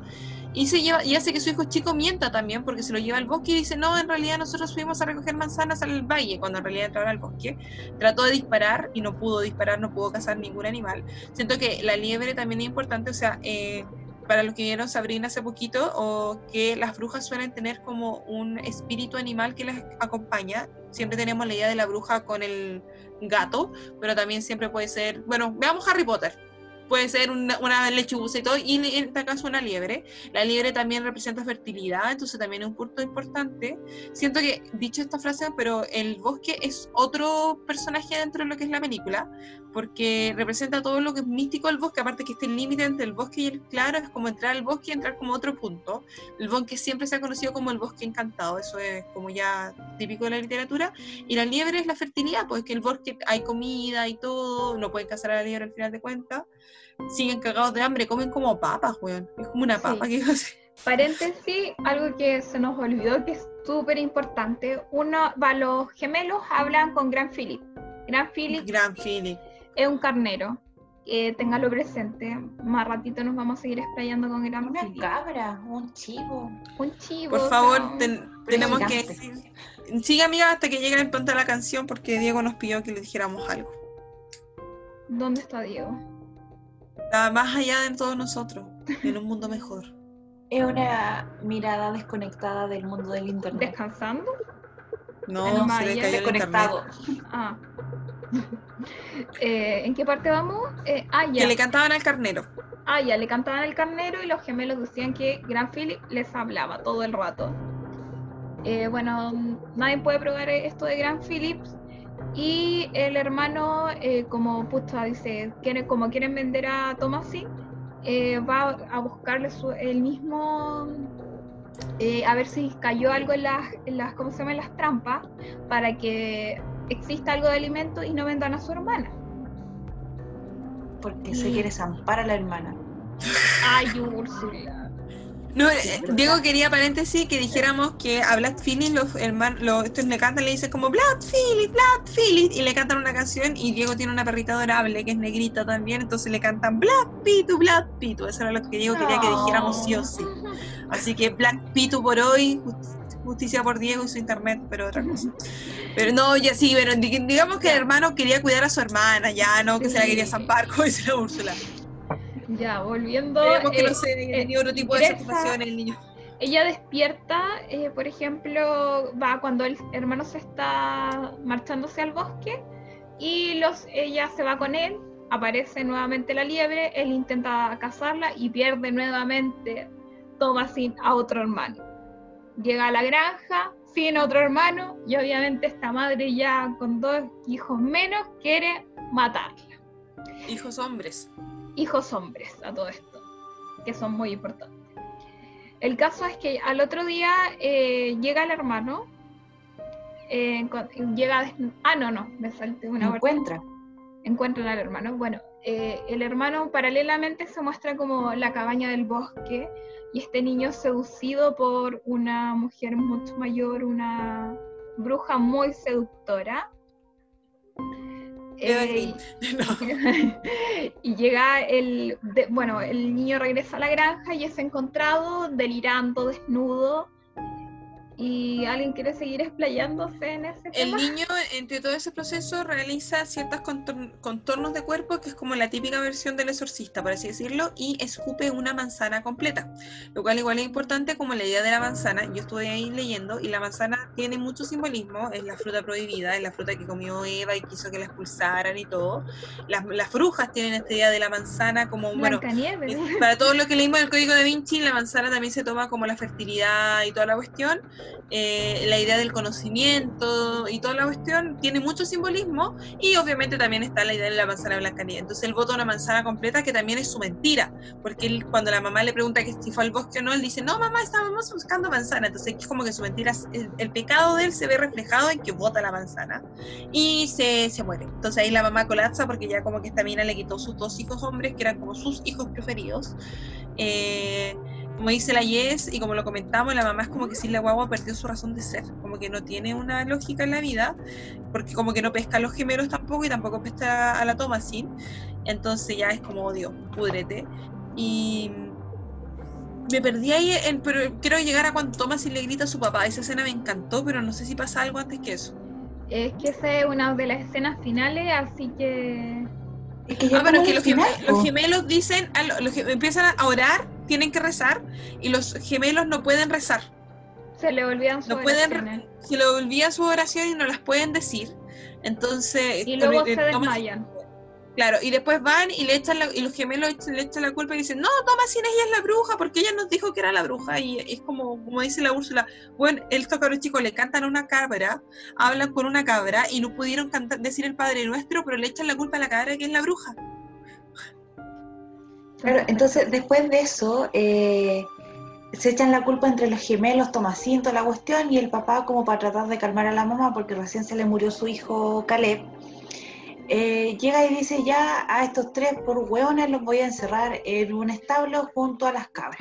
Y con gran Entonces la Tomasín dijo como no tengo nada más que hacer voy a ordeñar una cabra. O sea, lo que uno tiene que hacer en cosas de angustia, ordeña cabra. Ordeñó la cabra y la cabra le salió sangre en vez de, leche. leche. Después ya los cabros chicos se quedan dormidos, a la intemperie, negligencia. Y eh, resulta que después despiertan y ven a una bruja que está bebiendo de la sangre de, del bicho ese del negro, de la cabra negra. ¿Cómo se llama? Gran Philip. El Gran Philip. Y ahí después ya llega eh, la cabra chica, sale corriendo Tomasín eh, ¿Qué pasó con los gemelos? No se sabe. Desaparecen de la faz de la, de la tierra. El papá la encuentra y dice que anda tu hermano, no es que mi hermano, estaba la bruja y se eh, fumaron. Puta cabra, sé que tenía antecedentes, ya se te perdieron dos cabros chicos, ya estos otros dos, pucha, sigue el antecedente, así que culpabilidad, a juicio. Y el juicio que fue, el papá, ya, pucha, eh, hija, eh, cagaste, pues te voy a tener que matar pero llegó Gran Philip a, como, entre comillas, el rescate de Thomas. Ahí viene la pelea. Sí, me encanta esa parte porque yo, yo sentí que era como, weón, de verdad, era la verdad. Era como, weón, ni una, mierda, ¿cachai? Weón, no, nos trajiste acá por orgulloso, nos trajiste a cagarnos de hambre, ni siquiera podéis cazar, weón, ni siquiera podías eh, ser un buen agricultor. De verdad, weón, eres como la calle. Eres pésimo. De verdad, me encantó esa parte porque fue como, de verdad, Tomasín diciéndole la verdad. Y yo creo que ahí el tipo como bruja. Y era como, bueno, no, no es bruja, te está diciendo que eres como la mierda. De verdad. Entonces, esa es una de mis escenas favoritas porque de verdad era los papás, por aparte que te muestran esta idea de que los papás no solo obviamente tienen el, poder, incluso siento que las escenas más lógicas y más como naturales y normales las dan entre los hermanos. Por ejemplo, la relación que tiene hermano-hermana, fuera de, de, de estas pequeñas fantasías del hermano, es como súper normal, súper natural, súper fluye súper bien. En cambio, los papás son como los buenos raros y aquí es como que la mina le para el carro, es como, weón, esto es tu culpa. De verdad, asume tu responsabilidad, tú eres el papá, mira lo que hiciste. Nos faltó una escena que es la que me chocó a mí, que la mamá tiene como un delirio místico, con que mm. ve a sus hijos vivos y como que siente que le está dando pecho a su hijo, porque creo que la mamá ya dentro de todo, con lo vieja que era, no, tenía leche para darle al hijo, entonces como que se está viendo y en realidad es un cuervo que le está pidiendo. Eso a mí me enterró los cuervos, tengo que asumirlo. Yo no sé si yo tengo este trauma como niña que vio la pasión de Cristo cuando era chica, le tengo terror a los cuervos. Desde esa escena cuando el cuervo le come los ojos al tipo que está como al lado izquierdo de Jesús, me da terror. Entonces como que, ah, cuervo, concha tu padre, así como no, no lo quiero ver, no lo quiero ver.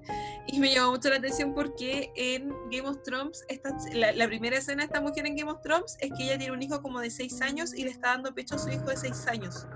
Sí, yo dije, ¿qué tiene esta mujer con sus pechos y con los niños, weón? ¿Cuál es su? ¿Y su vejez?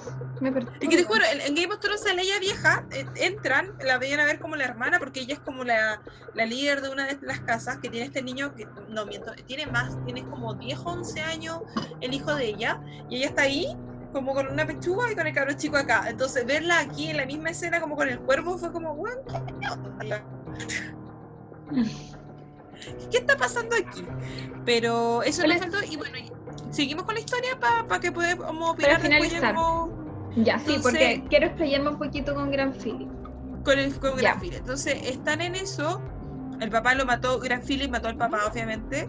Y ahí sale la mamá on fire a matar a esta cabra ya como definitivamente, así como... No, eres una bruja, seduciste a tu padre y a Gran Philip se apoderó de nosotros y de nuestro equipo de audio. Entonces, y, se empieza a tirar encima de la cara a matarla y la cara en defensa propia tiene que matar a su mamá, no le queda otra, la mata. Y, se queda, llorando. y se queda sola, sola, sin nadie, botada, no, no puede volver al pueblo porque cómo va a volver al pueblo y explicar que toda su familia está muerta, eh, no tiene comida, no tiene nada. Y en la noche empieza y le pide a Black Phyllis que le hable como le habla a los gemelos. Hay un momento de silencio, la cabra dice ya, estoy mirando fuera de la basílica, y Black Phyllis le habla Quiero explayarme un poquito acá. Quiero explayarme un horrible. Le habla. Le habla y, le dice, ¿quieres sentir, va, ¿quieres tener un lindo vestido? ¿Quieres, sentir, sentir el sabor de la mantequilla? Quiero detenerme acá. O sea, si voy a venderle a mi alma a alguien, o al mínimo reina de Inglaterra, ¿qué venía a ofrecerme una mantequilla toda pichurrosa y un vestido? Debo decir que todo lo que, todo lo que leí en todas mis averiguaciones, eh, mucha gente se detuvo a, a decir que, por, que, había que entender que en ese tiempo esa hueá era como la más grande de la vida. Así como que como mantequilla Estaba la monarquía. Ya estuvo ahí un montón de princesas, reinas, joyas, no. Un vestido. Pero que estaban en Estados Unidos, pues, ¿cachai? No había tampoco mucho. Piensa la, escuchado la colonia de barco, Algo. Gran Philip no venía a ofrecerme esa ordinariedad, no ahí no hay trato. Y era un vestido, solo un vestido sin zapato a juego. Ojo. Ni una joyita, algo, ¿no? amiga, date cuenta por un poquito más. Sí, pues sí. Estará um, algo de, valor tendrá mi alma, ¿cachai? O sea, no vaya a ver.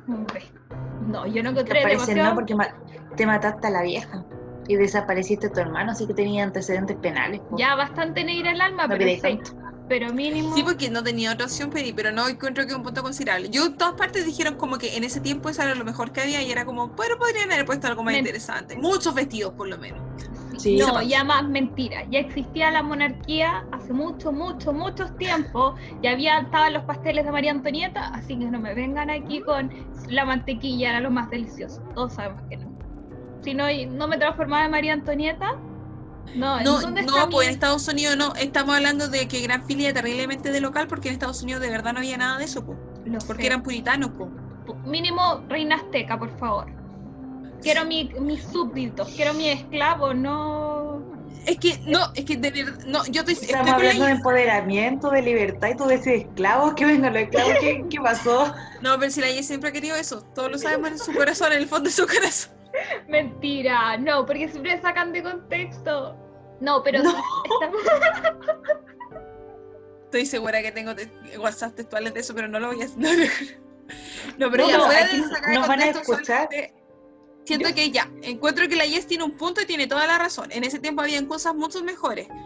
Pero lo que la niña conocía, eso era lo mejor que había. Había estado en Inglaterra. Pero no estábamos hablando de Inglaterra en esa época, pues Inglaterra no es Francia, ¿cachai? No, pero por algo, por, algo, le cortaron la cabeza a la María Antonieta, pues ¿cachai? A los reyes de Inglaterra no, pues, porque la María Antonieta te le tenía pasteles. Pues, Al menos lo disfrutó, lo disfrutó. ¿cachai? En Inglaterra, en Inglaterra toda la vida los reyes han sido súper bajo perfil, siempre han sido como una, monarquía que viene con una inspiración alemana, entonces siempre han tenido como, han sido reservados y cuestiones así, no se conocen reyes muy opulentos en, eh, en Inglaterra, entonces tiene lógica, piensa que la mina ni siquiera se acordaba mucho de Inglaterra porque te acordás que peleaba con el hermano y el hermano y Oro inca, oro azteca. Teníamos vidrio. Digamos. Teníamos ni siquiera sabían lo que había más abajo, ¿cachai? Si los buenos ni siquiera sabían que existía algo más abajo. Uh, concha tu madre, casi boté el vaso de vino. Así Gran que Philip, por favor, no, Gran Philip no. Gran Philip, eres una rata. No, Gran Philip se aprovechó de la localidad de la niña. La pobre cabra no te le conocía nada más y él, se aprovechó que la cabra era ignorante. Es casi como el de, ¿usted conoce la palabra eh, contrato de trabajo? ¿Sí? ¿Conoce la palabra esclavitud? Eso fue. Fue un mal negocio. Se aprovechó mal negocio, pero porque se aprovecharon de la ignorancia de la cabra. Y porque la cabra está cagada de hambre y toda la cuestión y todo eso. Pero no, y me encima, oh, no, ya. A mí me, al menos las manzanas que, las manzanas de, ya. Yo hubiese jugado con eso, con la libertad, así como quieres ser libre, porque la cabra después, en la escena final es la gloria, la cara, la, porque la película parte como con Tomasín muy angustiada, y aquí termina con Tomasín en estasia. Así y los colores, maravilloso. Nos vamos a la concha de tu madre, vámonos.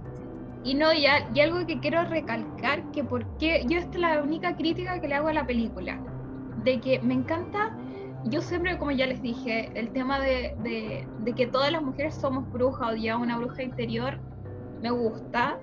Eh, siento que tenemos un gran poder, eh, que no está mal ocupar el poder femenino que tenemos, tampoco está mal ocupar el poder de seducción que tenemos, eh, tampoco está mal manipular a través de eso. Sé que voy a ser juzgada por, por esto, pero es verdad, o sea, dentro de todo los hombres nos deben años de historia en que hemos sido maltratadas, así que creo que estamos en todo nuestro derecho a exigir revancha, en el sentido que cuando es siempre que, no sé, que algo, algo fue oprimido, por ejemplo, no sé, eh, el pueblo mapuche fue oprimido y se pide una restauración hacia ello. ¿Por qué como mujeres no podemos pedir una restauración por los años que hemos sido maltratadas? Así que eso. Y cuando hablo de esclavitud, no hablo de literalmente esclavitud, pero me refiero a que, que si te estaban ofreciendo algo, al menos ofréceme algo que, que me haga sentir empoderada realmente en la época. A eso me refería. No es que quiera esclavizar a la gente, pero parte de... Y no dije esclavas, dije esclavos. Así no, no, sé que yo lo sé, pero no lo voy a hacer porque no quiero que ese te, te malinterpretes. Así que lo voy a dejar ahí. Pero tú sabes a lo que voy yo. Pero mi punto eh, es que a la larga eh, me gusta esto de que siento que terminé muy contenta con el final porque me gustó que la eh, lo que muy de acuerdo con lo que dice la Yes y siento que acá esta cabra ya es verdad, onda va a matar guaguas, ya bueno, fuera de eso, pero va a ser libre, ¿cachai? La sentí como, bueno, ahora va a tener su aquelarre, va a tener gente que de verdad la apañe, va, a ser, ya va a comer mantequilla. El poder, de la desnudez. pero la cabra te le va a comer mantequilla por lo menos. y tener un lindo vestido va a tener un lindo vestido. Entonces, no, eso ya sé que yo quiero como bacán, démosle nomás. Y descalza. Espero que al menos le dé la capa a juego, porque de rata que es Gran Philip. fue muy rata Brad Debo decir que, eh, como pequeños datos que me salen acá, eh, no sé si vieron lo del maíz. Lo del hongo, que podría haber sido un hongo alucinógeno. Sí, que, o sea, pero, lo que pasa es que. Cerrar un poquito antes con el tema de la libertad, como ya eh, podríamos la interpretación del final, dejarla como para el final, eh, que lo que único que no me gustó es que siento que parte de, de, la libertad es no estar adorando a nadie. O sea, me refiero a que yo en mi personal espero pensar de que eh, Dios es una entidad eh, no masculina, como nos han vendido los hombres en este mundo, porque los hombres todo es como ellos superiores, o sea, Hades tenía que ser hombre o sea, Alá tiene que ser hombre, o sea, siempre hombres, hombres y hombres. Me gustaría pensar de que, nuestra divinidad es mujer y me da lata que al final la libertad sea adorando a un ser masculino, que es mm. Lucifer o Satán. Me molesta. Creo que ese sería mi. Me hubiera gustado más que hubiera terminado en una aquelarre, pero en una aquelarre más de hermandad. Femenino, claro. Femenino, donde hay una libertad sexual, libertad eh, sí, sé que estoy de acuerdo contigo en ese aspecto. Porque siento que eso como... las brujas también, o sea, técnicamente hablando me gusta mucho la figura que se aprendió más hoy día, la, la, idea de Lilith, que sale muy bien en Sabrina, eh, y que la idea de que en verdad, por ejemplo, bueno, no quiero hacer un spoiler si es que no quieren ver Sabrina, la, la última serie, pero te explica como que hay una cierta rebelión entre Lucifer y Lilith, y, y termina siendo como la persona a la cual se podría adorar al final, ¿cachai? Que es como la primera mujer que logró obtener su independencia y todo. Entonces, claro, quizá un culto a Lilith hubiese sido algo como más, más o alguna divinidad mujer. Claro, yo creo que en realidad el tipo se casó como por, por, la, por, la, mitología y todo, incluso ahí me da mucha risa, yo fanática de, de, Lucifer, de la serie Lucifer, porque... Acá hay dos fanáticas. Es que Lucifer siempre dice que él nunca tuvo nada con una cabra, siempre dice, por favor, yo nunca tuve nada con una cabra, ¿por qué me relacionas con la cabra? Ni siquiera como queso de cabra. Lo dice como en muchas ocasiones. Y se depila. Y se depila. Dice, yo me depilo y no me gustan las cabras, pero bueno. Y después sale que el hermano es Lucifer y toda la talla de la cabra para apoyarlo. De buena vuelta. Pero me habría gustado eso. me dio mucha risa lo de la cabra, todo. Me habría gustado esa libertad. Pasaste de un yugo patriarcal, que es eh, en esa religión que tenían que casi era evangélica o protestante, eh, a una adoración también a un ser masculino, como que... Oh, incluso, o sea, no es un punto a favor, porque no voy a decir que la iglesia católica ha sido buena con las mujeres, para nada, pero por lo menos la iglesia católica tiene una figura femenina, por lo menos existe la, figura femenina. Pero también hay una virgen que no menstrua y que es súper sacrificada. Claro, todas las críticas del mundo comprables, ¿cachai? Una mina súper sacrificada, es virgen y todo, y por eso tenemos que adorarle toda la cuestión. Incluso yo me acuerdo cuando yo era chiquitita, mi, mi prima, yo era católica, mi primera evangélica, y era como evangélica psycho. Entonces era como que te atacaba. Vas a ir al infierno. Claro, te vas a ir al infierno, te vas a pudrir en el infierno y todo. Y me decía, como, ¿tú sabías que la Virgen tuvo otros hijos? Y yo me acuerdo que yo era como, ¡Ah! la Virgen tuvo otros hijos. Y después me acuerdo que analicé, eh, gracias a Dios, mi mente me sirvió, mi mente chica, y fue como, ¿y qué tiene con que haya tenido otros hijos? Si la Virgen, incluso, bueno, mi respuesta, la Virgen estaba casada, pues, se casó con San José, ¿cachai? ¿Qué tenía que ella tuviera más hijos aparte de Jesús? Si no, mm. ¿cuál era su punto? Aparte, yo creo que, hay que, es como mucha comprensión lectora, sale como ahora es tu hijo, y es como, bueno, no es porque sea su hijo, es porque es como una metáfora que la Virgen ahora es hijo de todo, es mamá de todo, no es que sean sus hijos, y la dama era como, no, mira, mira, es porque la Virgen tuvo más hijos, la Virgen tuvo sexo, y es como, ponse sí, válido si la mujer estaba casada. O sea, ¿por qué no podría no haberlo tenido? De, el hecho mismo que invaliden, no sé, eh, todo lo que podría haber hecho Jesús, así como es un mundo súper hippie, eh, podría haber tenido una sexualidad súper libre. De hecho, yo siempre cuento esta historia súper anecdótica.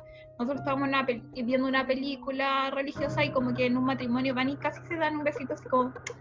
Y como que, como que detalla así como entre, como compañeras, como, oye, el beso pasó, me.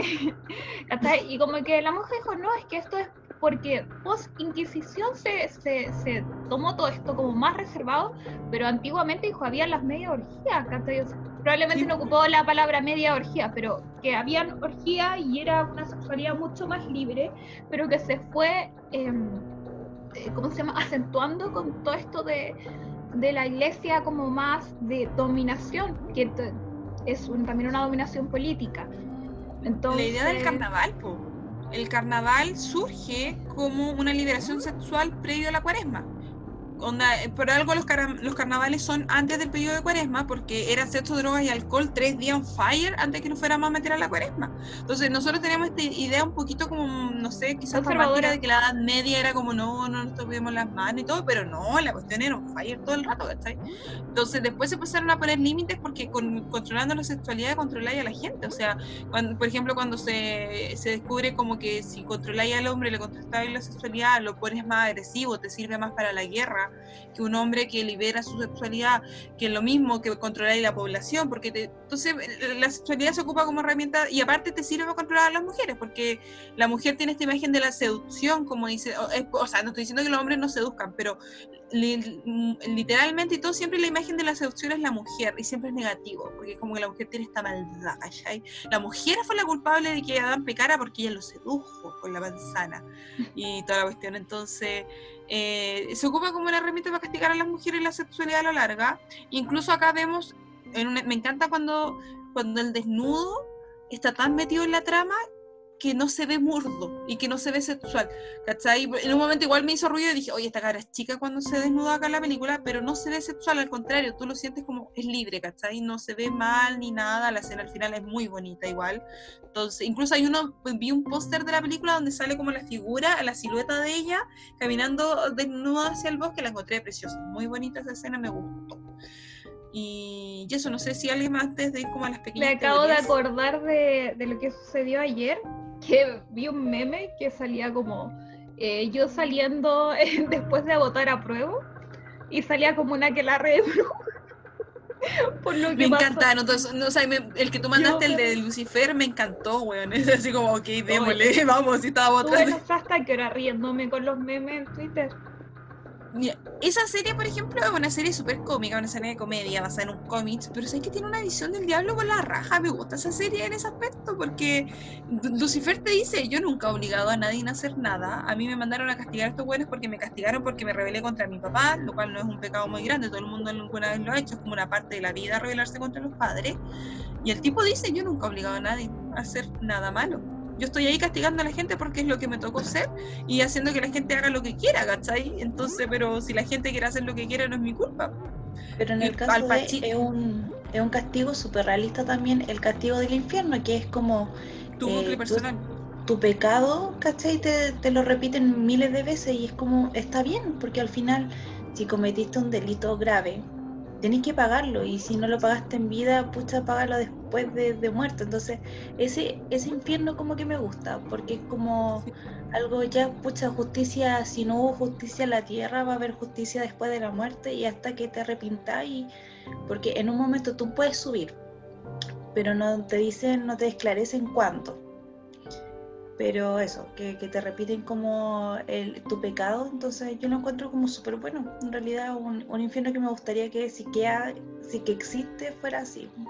Me gusta. yo, yo creo que al final, después de, de, Parasite, voy a proponer esta película porque como abogada me encanta esta película, me encantan los alegatos de... Salen muy buenos los alegatos. Yo tengo un, fetichismo con los alegatos, me encantan.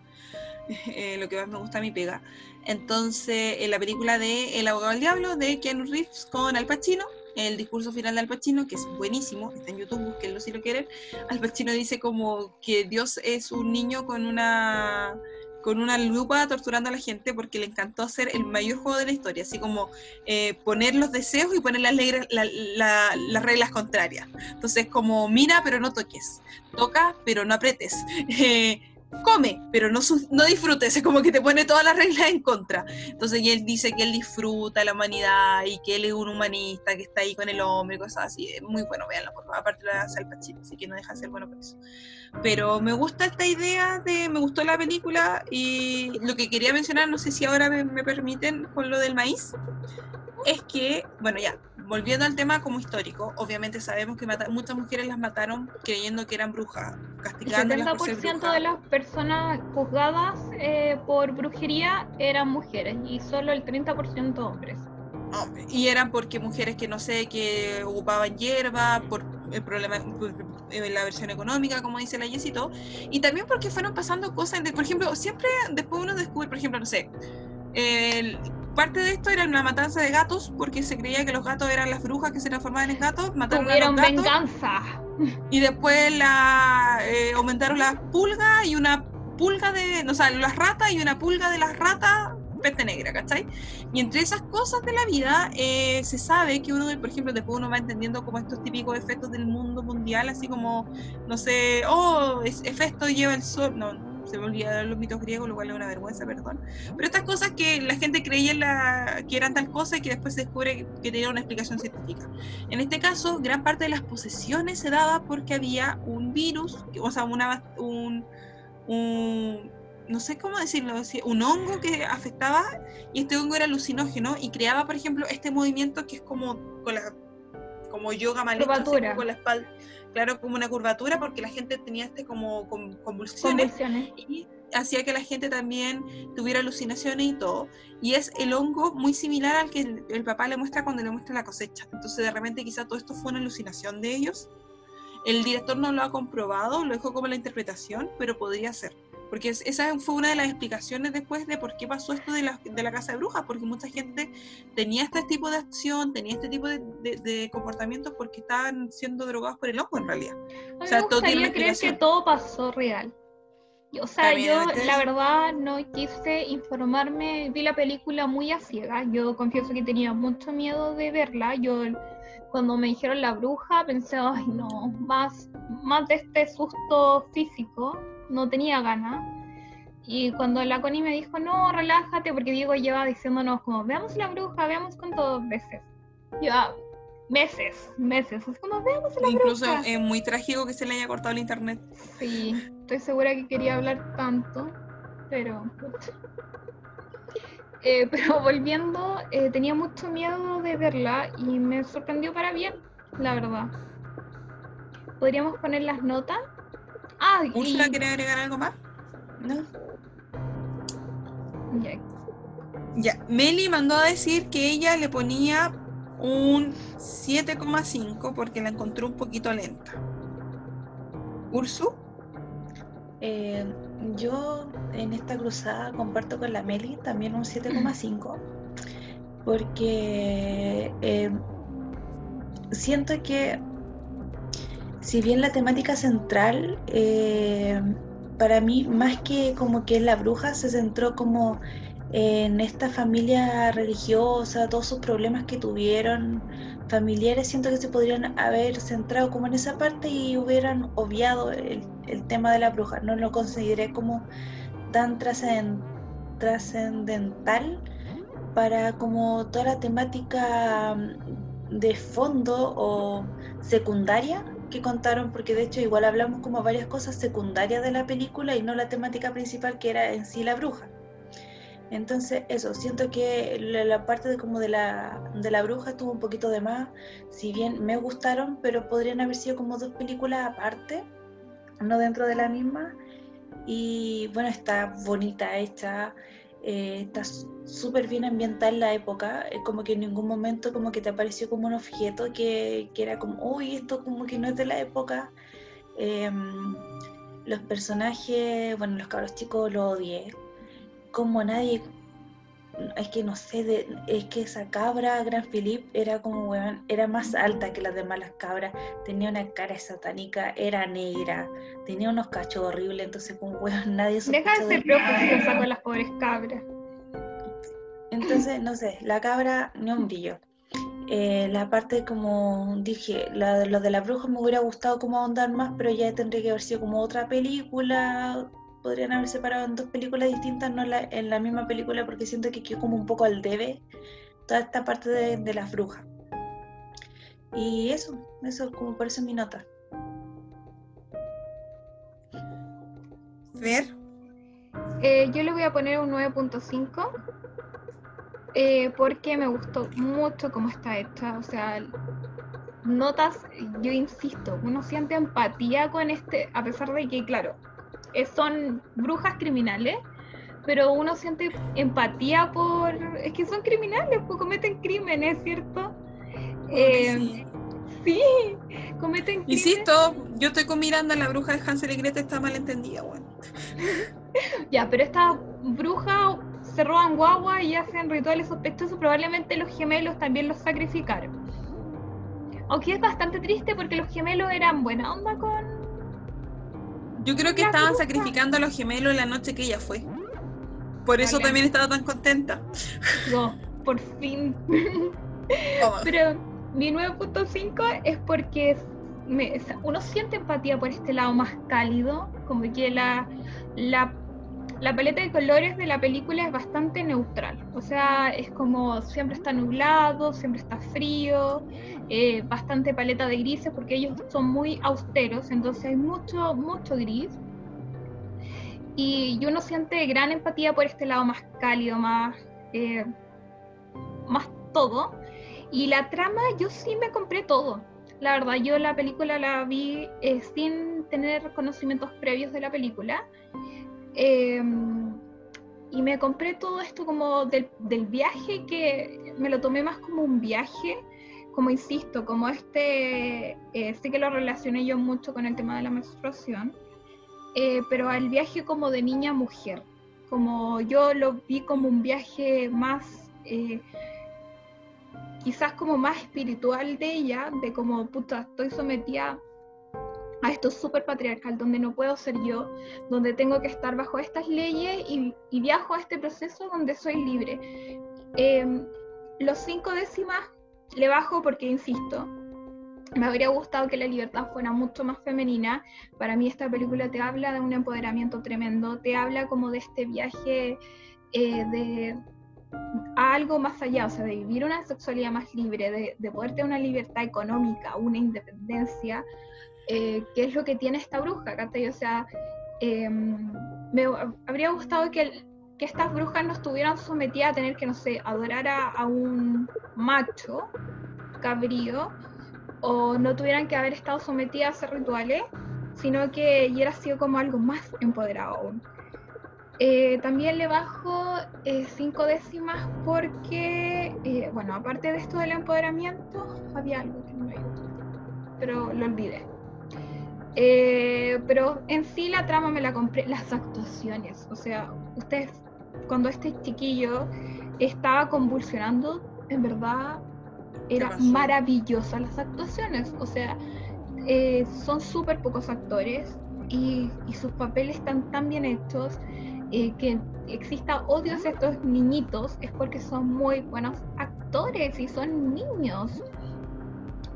todo está, no sé, siento que esto está ambientado en un solo lugar, que es una pura casa, y, y este y, esto poquito de granja, y no, te sientes impaciente por, ese tema. O sea, no, hay un viaje, no hay nada, y, y existe, o sea, tú puedes estar ahí siendo un espectador nomás de lo que está sucediendo. Así que, ah, y mm, bueno, yo le pongo un 9.5 por ello. Yo le pongo un. Sé que le voy a poner un 10, porque me gustó mucho la película y sido bien cagada con los 10 también, hay que, así que hay que decirlo. Em, estoy con la Yes, me gustó mucho, me gustó, eh, creo que te demuestra que no es necesario tener eh, ni tanto efecto de sonido, ni tanto screaming y todo para dar miedo, para crear como sensación de, de angustia, ni tampoco tanto lugar porque como dicen, sé que eso no lo había pensado, la tiene toda la razón, es un solo plano básicamente, es el bosque y todo eso, me gusta mucho la del bosque, la idea del bosque encantado o del bosque con todo, me gusta, me gusta esa idea de que la bruja viva en el bosque, la encuentro que es como, me gusta cómo ha evolucionado por lo menos en mi mente desde el bosque encantado de Disney al bosque de Harry Potter a este bosque, me gusta. Eh, me gustan las actuaciones maravillosas, o sea, quisiera odiar a esos niños y lo hicieron, gracias, perdón niños por odiarlos. La cabra también está, porque la cabra a pesar de ser una cabra como diabólica, igual se veía como una cabra normal, entonces era como, o sea, a ver, también me gustaría pensar que es real, pero me gusta también la idea de que hay una, una explicación al tema. Me gustan ambas teorías, me gusta como si esto pudo haber pasado, pero también pudo haber pasado esto eso me gusta. Eh, me, insisto, soy una fanática de las brujas, he estado a punto y he pensado si algún día me hago un tatuaje, mi primer tatuaje va a ser una brujita chiquitita aquí, porque me gusta la bruja como idea, me gusta lo que representa, lo que significa, siento que una gran injusticia que se vivió. Eh, me gusta esto de que a pesar de que está la bruja no aparezca 100% en la película, eso me gusta, que no está como, ah, ahí está la bruja, mírenla, ah, no, eso me gustó. Eh, me gustó también igual, el, no recuerdo específicamente la banda sonora, pero no recuerdo Silencio, entonces eso me gusta. Las actuaciones, me gustó que los papás fueran uno estúpido. Me hubiese gustado de repente, eh, concuerdo con la Yes, que de repente como la expulsión, faltó un poquito explicarlo un poquito más, pero no, me gustó la película, eh, quedé súper contenta con ella y eso, así que no quedé muy feliz con que aparte Tomasín fuera libre con las brujas y fuese, tuviese amigas y todo eso. Lo único como que no pudo pasar es puta que matan guaguas, pero bueno, ya lo voy a dar como por la época, así que dejémoslo. y bueno, yo, Úrsula. Eh, un, pequeño como punto que, no mencioné.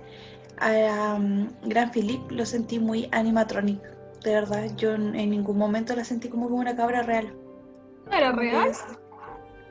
no, no lo sentí que era real porque como no toda entera, para mí que la crearon por computador. Bueno, esa es mi, apreciación. Yo la sentí súper real, casi el zoológico. No lo sé, depende, nada aparte, que nada importa, pero yo me acuerdo en esta película, no, no una buena película, pero entretenido lo que representó, que se llama La Entrevista, de James Franco con Seth Rogen, donde matan a Kim Jong-un. Y aparece un tigre Entonces yo dije, ya, acá no es un tigre por CGI. Y como que después yo vi una entrevista al tipo y dijo, no, weón, no es un tigre por CGI porque salía más barato traer un tigre que hacer un tigre por CGI. Entonces como que él dijo como, porque ellos son los guionistas de su película, entonces como decía como, porque chucha se me ocurrió poner un tigre, porque se me ocurrió poner un tigre. Y era como que estaba el tigre manejado así como por el tipo que lo guiaba y el weón cagado miedo así frente al tigre, como no, weón, no, por favor. En cualquier momento pasa eso que ocurrió en Los Simpsons. Sí, de verdad. Entonces, y el tipo, le, él decía, o sea, yo juraba que iba a venir un, tigre así, o un animatrónico, que me iban a traer un CGI, y es como, no, es un tigre de verdad, porque es más barato. Y él estaba como, no, por favor, no. Así que nota mental, de repente ocupan animales porque es más barato. Bueno, para terminar otra semana de Halloween, en Poster Gay ocuparon cadáveres de verdad porque salía más barato que... De... Ahí viene la maldición del Poster Gay, po. ¿Nunca han cachado eso? Que después todos los o sea, la niñita Ponster Gay murió a una, a, una a, la, a la que hacía como la hermana, la violaron y la mataron, otro murió en un accidente de tránsito, y la única que sobrevivió era una actriz que sabía que estaba pasando algo malo y se iba a confesar todos los días cuando terminaba de grabar. Podríamos hacer una pildorita solamente de la maldición de Ponster Gay. Podría ser. Me impactado. Sí, hay una escena como un pozo donde está como un protagonista y hay como unos cadáveres que lo tiran y esos son cadáveres de verdad. Bueno, cerrando con esta gran historia que quizás nos van a escuchar en una pildorita o no, hablando de esta película, de esta maldición que, que nos desayunamos con la, con la Fer, con esta, con esta maldición de esta película extraña, que por cierto no tiene nada que ver con la bruja. Así que mm, no nos queda nada más que invitarlos a ver esta película si que no la han visto. Está a la fecha y bueno, para siempre 365 días del año en Cuevana 3. Y no sé si es que en, alguna plataforma de YouTube. Y, ah, y, verdad, estaba en YouTube también, así que esperemos que no la bajen de YouTube, así que vayan a verla. Gracias a la página que la subió. Claro, muchas gracias a la persona. Eh, bueno, como les contamos, una miradita se fue por posible. No sé si se alcanza a escuchar. ¿No? Ah, ya. Bueno, eh, por posible coronavirus, no lo sabemos aún, así que no está confirmado. La otra mm, miradita se nos fue porque internet, bueno, colapsó. BTR. claro, se nos fue. Y em, bueno, como ya les dije, están las plataformas. También nos pueden eh, ir a escuchar a Spotify como Cinco Miradas, una película. Y nos pueden seguir en nuestro Instagram como Cinco-Miradas. Así que a modo de reflexión les dejamos que igualdad social para todos hombres y mujeres, no el maltrato, no mates a tus hijos, no envidies a tu hija, no la cargues con más trabajo, no la vendas tampoco porque no es legal ahora. Así que con esto nos despedimos hasta un próximo capítulo. Chau. Adiós. Adiós. Adiós.